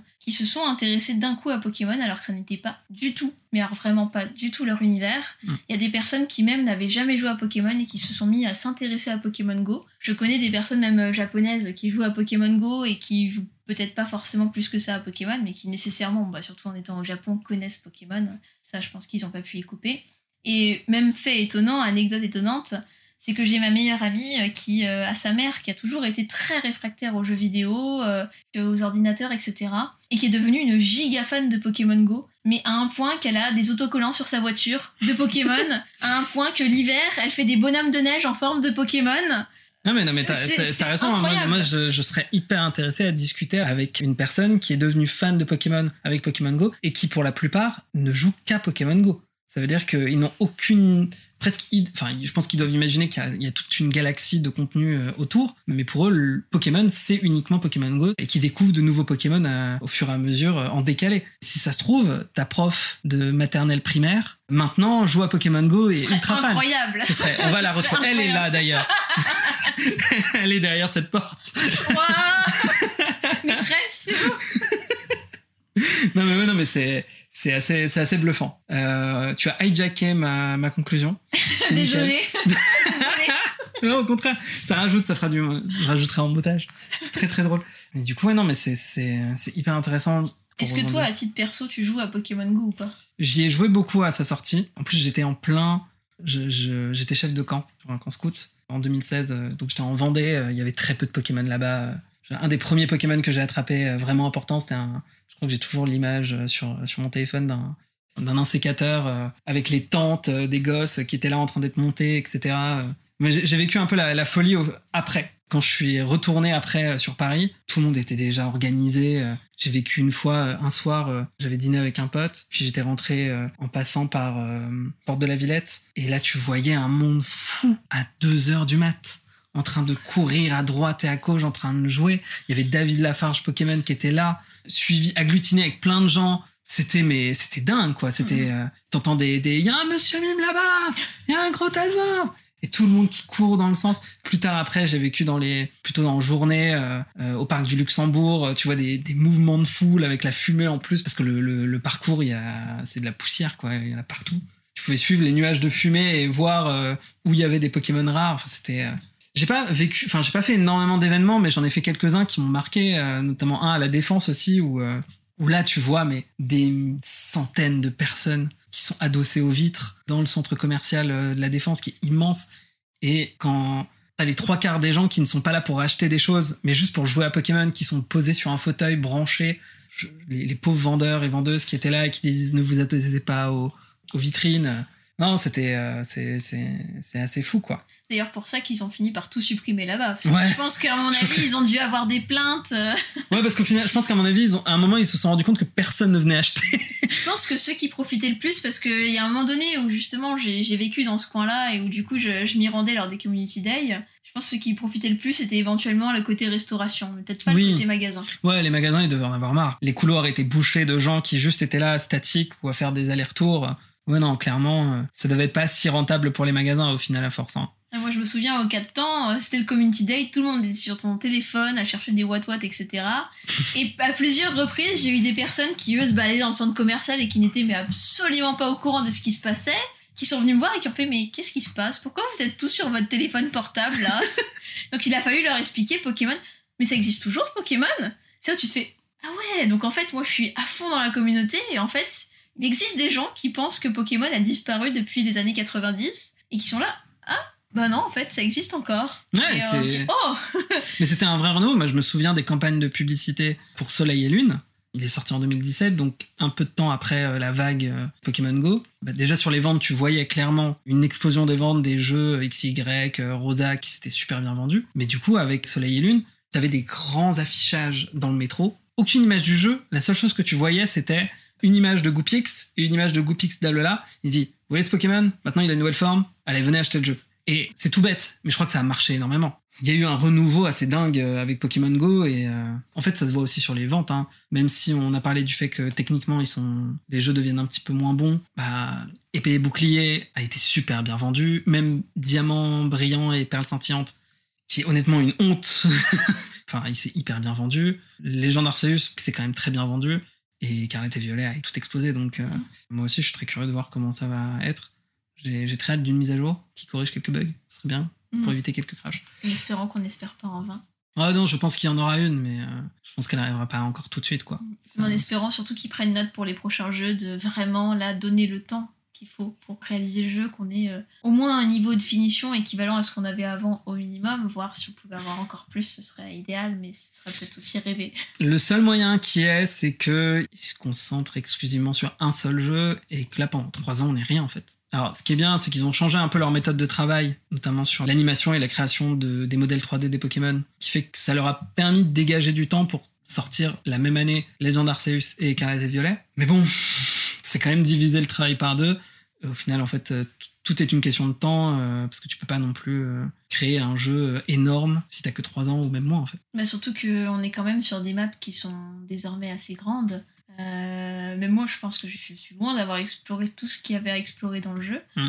malgré tout. Et nécessairement, ça demande un temps de développement qui est extrêmement important, avec finalement un laps de temps de développement qui est euh, ou aussi long qu'avant, ou voire même, euh, on- enfin en tout cas nous, de notre point de vue, est peut-être plus court, sachant que les jeux s'enchaînent en fait plus vite qu'avant. Ouais. Donc c'est vrai que d'avoir euh, deux jeux là qui sortent comme ça, Même trois, la parce que- série principale Parce dans que la t'as eu Diamant, puis ensuite Légendaire, c'est deux mois après, et puis ensuite un an après, t'as eu Écarlate et Violet. C'est too much, quoi. Moi, j'ai tout en plus, quand t'as un jeu de la qualité de Légendaire Arceus, enfin, moi, en tout cas, je l'ai bien aimé. C'est un des premiers jeux qui me pousse à, finir le Pokédex à 100%. C'est hyper intéressant. euh, la mécanique de capture est hyper chouette. J'aurais limite aimé avoir encore plus de temps pour y jouer. Et, euh, et Écarlate aurait pu sortir un an après, quoi. Oui, très clairement, il n'y avait aucun empressement, en tout cas, euh, à sortir un jeu aussi rapidement. Je pense que surtout, bon, bah, désormais, euh, Pokémon est quand même assez stable grâce à Pokémon Go. Ils ont des revenus bien plus importants qu'avant, donc ils n'ont pas forcément euh, une pression et une nécessité absolue de devoir euh, sortir les jeux dans un rush intense, parce qu'ils n'ont pas de problème. Bah, je sais pas, tu vois. Ce qui rapporte le plus d'argent, c'est les goodies en fait. C'est tout ce qui est merchandising. Donc euh, il faut renouveler ce stock régulièrement. Et bah une nouvelle génération, c'est ce qui euh, crée plus de, de hype en fait. Mm. En fait, ce qu'il faudrait, c'est qu'ils trouvent un moyen de de plus forcément être dépendant du dernier jeu sorti. Mais c'est pas évident. Enfin, Mm. quand tu vois euh, d'autres euh, compagnies qui tentent un peu le pas, avec par exemple Level 5, qui eux fonctionnent un peu sur ce même concept avec, avec Inazuma Eleven ou avec Yokai Watch, bah c'est pas évident. Hein. Le prochain Inazuma Eleven, techniquement, ça fait au moins presque 5 ans qu'il aurait dû sortir. Et on a quasiment aucune image du jeu euh, maintenant. Il a été rebooté trois fois. Euh, le dernier Yokai Watch est sorti en plusieurs bouts, avec des mises à jour où ils ont mis à jour de, euh, de nouvelles créatures. Encore, c'est un gameplay totalement différent. C'est titanesque. Et je me pose beaucoup de questions sur comment va évoluer. Et j'ai pas forcément de réponse tout de suite. Il y aura des DLC à Pokémon Écarlate et Violet, j'en suis quasi persuadé. Mm, je pense aussi. Comment ça va évoluer, ça je sais pas trop. C'est ça aussi qui est intéressant, tu vois. Il y a, il y a encore quelques époques, quelques époques, il y a encore quelques années, on, on avait une idée un peu précise de comment allait être la roadmap. Oui, ok, maintenant il y a un jeu, après il va y avoir une version complémentaire, il va y avoir un remake. C'est plus trop le cas maintenant, c'est assez flou. Et c'est pas plus mal, ça rapporte un peu de, de surprise. Après, l'avantage d'espacer les jeux, c'est que ça crée un événement d'autant plus important autour d'un jeu qu'il est attendu et que ça fait un moment qu'on se dit tiens, euh, on tourne un peu en rond sur le même jeu, on a envie de, de nouveautés. Que là, on a à peine le nouveau jeu en main, on est encore un peu dedans dans la découverte du jeu. Que ça y est, on nous annonce autre chose, on fait ah, c'est peut-être un petit peu trop rapide, Mm. quoi. J'aimerais bien profiter de mon jeu avant de. Et puis surtout, il y a aussi ce côté attente de jeu de oh, ça fait un moment. euh, j'ai vraiment très envie maintenant d'un nouveau jeu parce que j'ai déjà bien fini mon jeu euh, précédent. Finalement, quand une nouvelle génération sort et est annoncée, on est là, oh, euh, ça faisait longtemps que je l'attendais, euh, ça a l'air trop bien, j'ai C'est envie d'y peut-être jouer. ça, en fait, qui te Et surtout si, si en plus derrière le jeu est bien fini, bien pensé, parce qu'ils ont eu le temps de développer quelque chose de correct, aux premières images, on va avoir un coup de cœur euh, direct, quoi, en se disant waouh, euh, c'est trop bien, ça va être ça la nouvelle génération. euh. Bah, pour boucler un peu sur euh, une des premières choses que tu as dites au début de l'enregistrement, c'est que c'est peut-être ça qui te manque pour Mm. réavoir cet émerveillement en fait. C'est peut-être ça qui t'avait un petit peu émerveillé avec la, la sortie d'XY. Alors oui, Noir et Blanc 2 était sorti un an avant, mais là on était vraiment sur une nouvelle console. Noir et Blanc était sorti en 2011, donc deux ans avant, il n'y avait pas une tonne de spin-off non plus qui sortait à cette époque-là. Peut-être ça aussi vraiment qui t'a fait tout de suite ce coup de cœur quoi. Mm. C'est peut-être ça qu'il faut en fait. Rendre euh, Pokémon un peu plus rare pour quelque temps pour que la marque Pokémon et que les jeux deviennent un peu plus euh, précieux. Pour que ce soit un véritable événement, on se dit ça y est, enfin, il va y avoir quelque chose de nouveau, euh, ça va être trop bien, quoi. En fait, ta relation à Pokémon et à ton émerveillement à Pokémon est la même que tu as avec les Shiny. Je suis en train de réaliser. Le fait que maintenant ça devienne moins rare d'en avoir, ça a retiré un petit peu cette. Tu chasses encore un peu ou pas? Euh, bah, dans les nouvelles générations, euh, oui, mais euh, on va dire que c'est beaucoup plus simple, quoi. On y consacre beaucoup moins de temps. Ça la même, reste très t'as la même relation à tes Shiny d'aujourd'hui que ceux que t'avais quand t'étais plus jeune Plus Pas du tout, pas Ouais. du tout. Et puis à l'époque, c'est pareil. Moi, j'ai fait les, les récits de, de mes Pokémon, d'ailleurs qu'on peut retrouver sur le sur les premiers en tout cas, Ce sera sur le site de Shiny Hunters. le- le- les liens seront dans, dans la description du podcast, vous pourrez les, les repérer. Pa- Pardonnez-moi par contre parce que c'était genre en- c'était en 2005, 2006, 2007. J'étais très jeune à l'époque. Donc euh, s'il vous plaît, soyez indulgents. J'ai l'impression qu'on ressort un peu les, vieux dossiers quoi, de l'époque. Ah, mais ça peut être drôle à repérer ça. Au final, t'as vraiment ce côté, euh, pour recréer peut-être de l'intérêt à Pokémon, il faut que ça devienne un peu plus rare, que de la même manière qu'un Pokémon Shiny devrait devenir un peu plus rare, et pour créer plus d'émerveillement, et que tu sois plus attaché à, à lui en lui-même. Ah, c'est intéressant comme, euh, Peut-être. Mais vision. après, bon, euh, si on attend très longtemps et puis qu'ils nous sortent un, un jeu qui est un peu moche, euh, comme. Ouais, euh, saturer la hype complètement, quoi. Oui, ça, c'est sûr. ah, j'ai attendu aussi longtemps pour ça. Ah, c'est un petit peu un problème. Mais oui, euh, je pense que de toute façon, si on attend longtemps, euh, on aura forcément un jeu qui sera bien travaillé. Donc je pense que de toute façon, il n'y a pas de raison de pas être satisfait euh, du résultat derrière. Quoi. Je pense qu'on là, on peut conclure. Il serait temps. ça fait combien de temps? Ça doit faire tellement longtemps. Euh, là, on est à 2 heures d'enregistrement, Ah plus ouais. les 20 minutes d'avant, 2h20. Euh, c'est pas mal. Je vais avoir euh, beaucoup de boulot. Ça va être fun. Est-ce que du coup, parce que c'était la première question au départ, est-ce que tu aurais des recommandations à faire euh, qui soient liées à Pokémon ou, ou pas forcément à Pokémon? Alors la recommandation liée à Pokémon, je suis désolée, c'est pas du tout original parce qu'en plus toi-même tu l'as recommandé un certain nombre de fois, qui est un, un immense coup de cœur, je pense pour beaucoup de monde, c'est Trans, forcément. Désolée, ça, ça revient beaucoup trop souvent. Tu viens de cocher le bingo là. Désolée, euh, vraiment. euh, voilà, euh, je sais pas si j'ai eu des coups de cœur aussi immenses derrière liés à Pokémon. Je Mm. pense que la plupart des gens do- doivent connaître, mais j'ai une autre recommandation qui n'est pas liée à Pokémon. Ouais, Mais bon courage à Gouplin qui est en train de finaliser le, le bouquin euh, sur lequel il écrit euh, depuis un petit moment. Et on a hâte de le lire. Prends ton temps. C'est ça. Mais c'est ça, c'est finalement c'est l'attente. C'est l'attente, la fameuse attente qu'on a où on va avoir un truc bien. Mais moi ça me dérange pas d'attendre quand on sait que le résultat est à la hauteur de nos attentes, après tout. Ouais, connaissant Gouplin, je pense que ce sera vraiment Ah ça, euh, à la hauteur. je, je n'en doute point. Et du coup, autre chose que trans C'est Luministe. Alors pour l'anecdote, Luministe, euh, c'était un SH. Mais je le savais pas. En fait, c'est moi en commentant sous sa vidéo, il m'a dit Oh, mais le Dieu, mais je te connais, tu étais sur SH Et j'étais là, euh, moi, moi, je, je regardais ses vidéos et j'étais fan absolu de son contenu. Et en plus, la personne me connaît de SH. Ce que je trouve quand même. euh, la boucle est un peu bouclée, mais assez exceptionnelle. Allez voir sa chaîne YouTube. C'est un immense coup de cœur. Regardez ses vidéos. En fait, il fait des vidéos sur le Japon. Lui, actuellement, il vit au Japon, à Tokyo. Il est passionné absolu de, la culture japonaise. Et si vous êtes quelqu'un qui consomme en fait du contenu Japon habituellement sur YouTube, honnêtement, il n'y a aucune raison que cette chaîne ne vous pèse pas. Ce sont des vidéos qui sont extrêmement bien montées, qui sont extrêmement travaillées, euh, comme on en voit même de plus en plus rarement sur YouTube, même si on a plein de YouTubeurs, forcément, ils sont dans une logique euh, de production de contenu un peu plus intense. Et lui, vraiment, on sent qu'il met du temps et énormément d'amour dans ses vidéos et qu'il est absolument passionné euh, par euh, les sujets en fait qu'il évoque sur sa chaîne. Et on retrouve des éléments de la culture japonaise que je n'ai jamais vu évoqués sur YouTube jusque-là. Donc euh, c'est un peu du contenu qui sera exclusif et vous apprendrez forcément des choses en regardant sa chaîne, je vous le garantis. Et il y a vraiment deux vidéos sur sa chaîne qui ont été un immense coup de cœur pour moi. La première, c'est pourquoi les Japonais disent plus rarement je. Et la deuxième, pourquoi cette île parle japonais en parlant de l'archipel des Palaos. Et si vous aimez la langue japonaise, vous allez voir que, qui plus est, hein, ce sera extrêmement intéressant. Mais même si vous n'êtes euh, pas du tout expert dans la langue japonaise, c'est très bien expliqué, donc vous allez, euh, vous allez comprendre.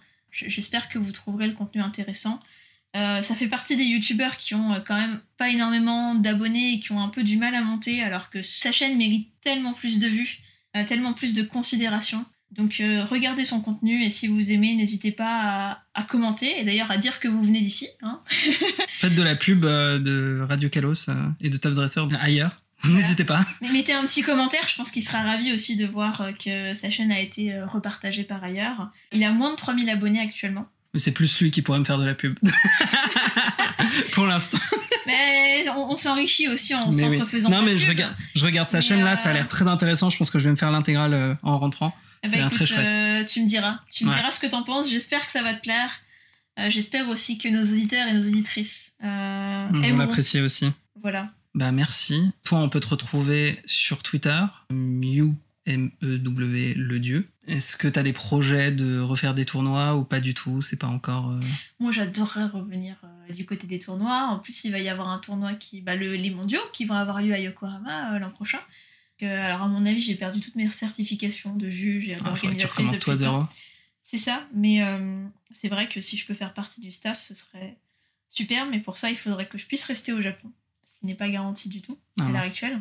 Ou alors, euh, il faut que, bon, bah, à l'occasion, hein, je, c'est vrai que si je peux participer, euh, de toute façon, en tant que staff, on pourrait être défrayé, en fait, pour le déplacement, donc toujours avoir euh, une chance, qui sait. Bah très bien. On te retrouve sur Twitter et on gardera l'œil euh, si on te trouve en tournoi. Yes, Bah, avec plaisir. Bah, merci beaucoup en tout cas pour cet entretien. C'était très enrichissant, très intéressant de connaître un petit peu ton point de vue de la franchise Pokémon, de, de tout ton parcours et de tout ton investissement euh, pour cette franchise. Puis maintenant, je me tourne vers vous, chers auditeurs. Merci pour votre écoute, d'avoir été là sur tout ce très long épisode, qui a été un bonheur à, enregistrer de notre côté. Je vous encourage à liker ce podcast parce qu'on est disponible partout, sur Spotify, sur Apple Podcast, euh, sur Deezer. Mettez des étoiles quand il faut et 5 étoiles euh, de préférence, c'est encore mieux.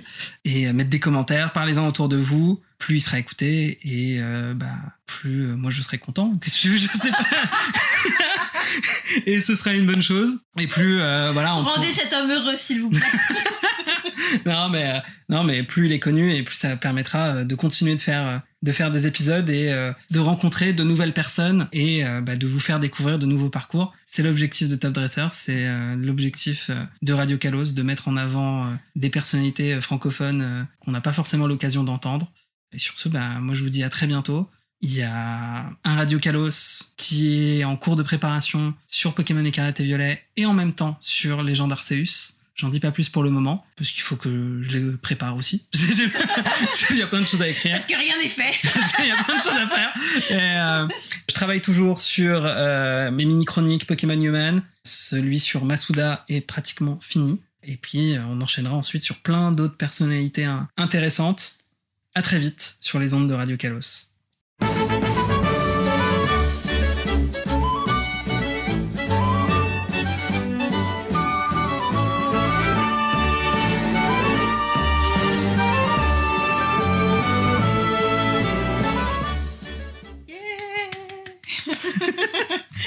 Et ben voilà On est bon 2h15 plus la- les 20 minutes euh, suivantes.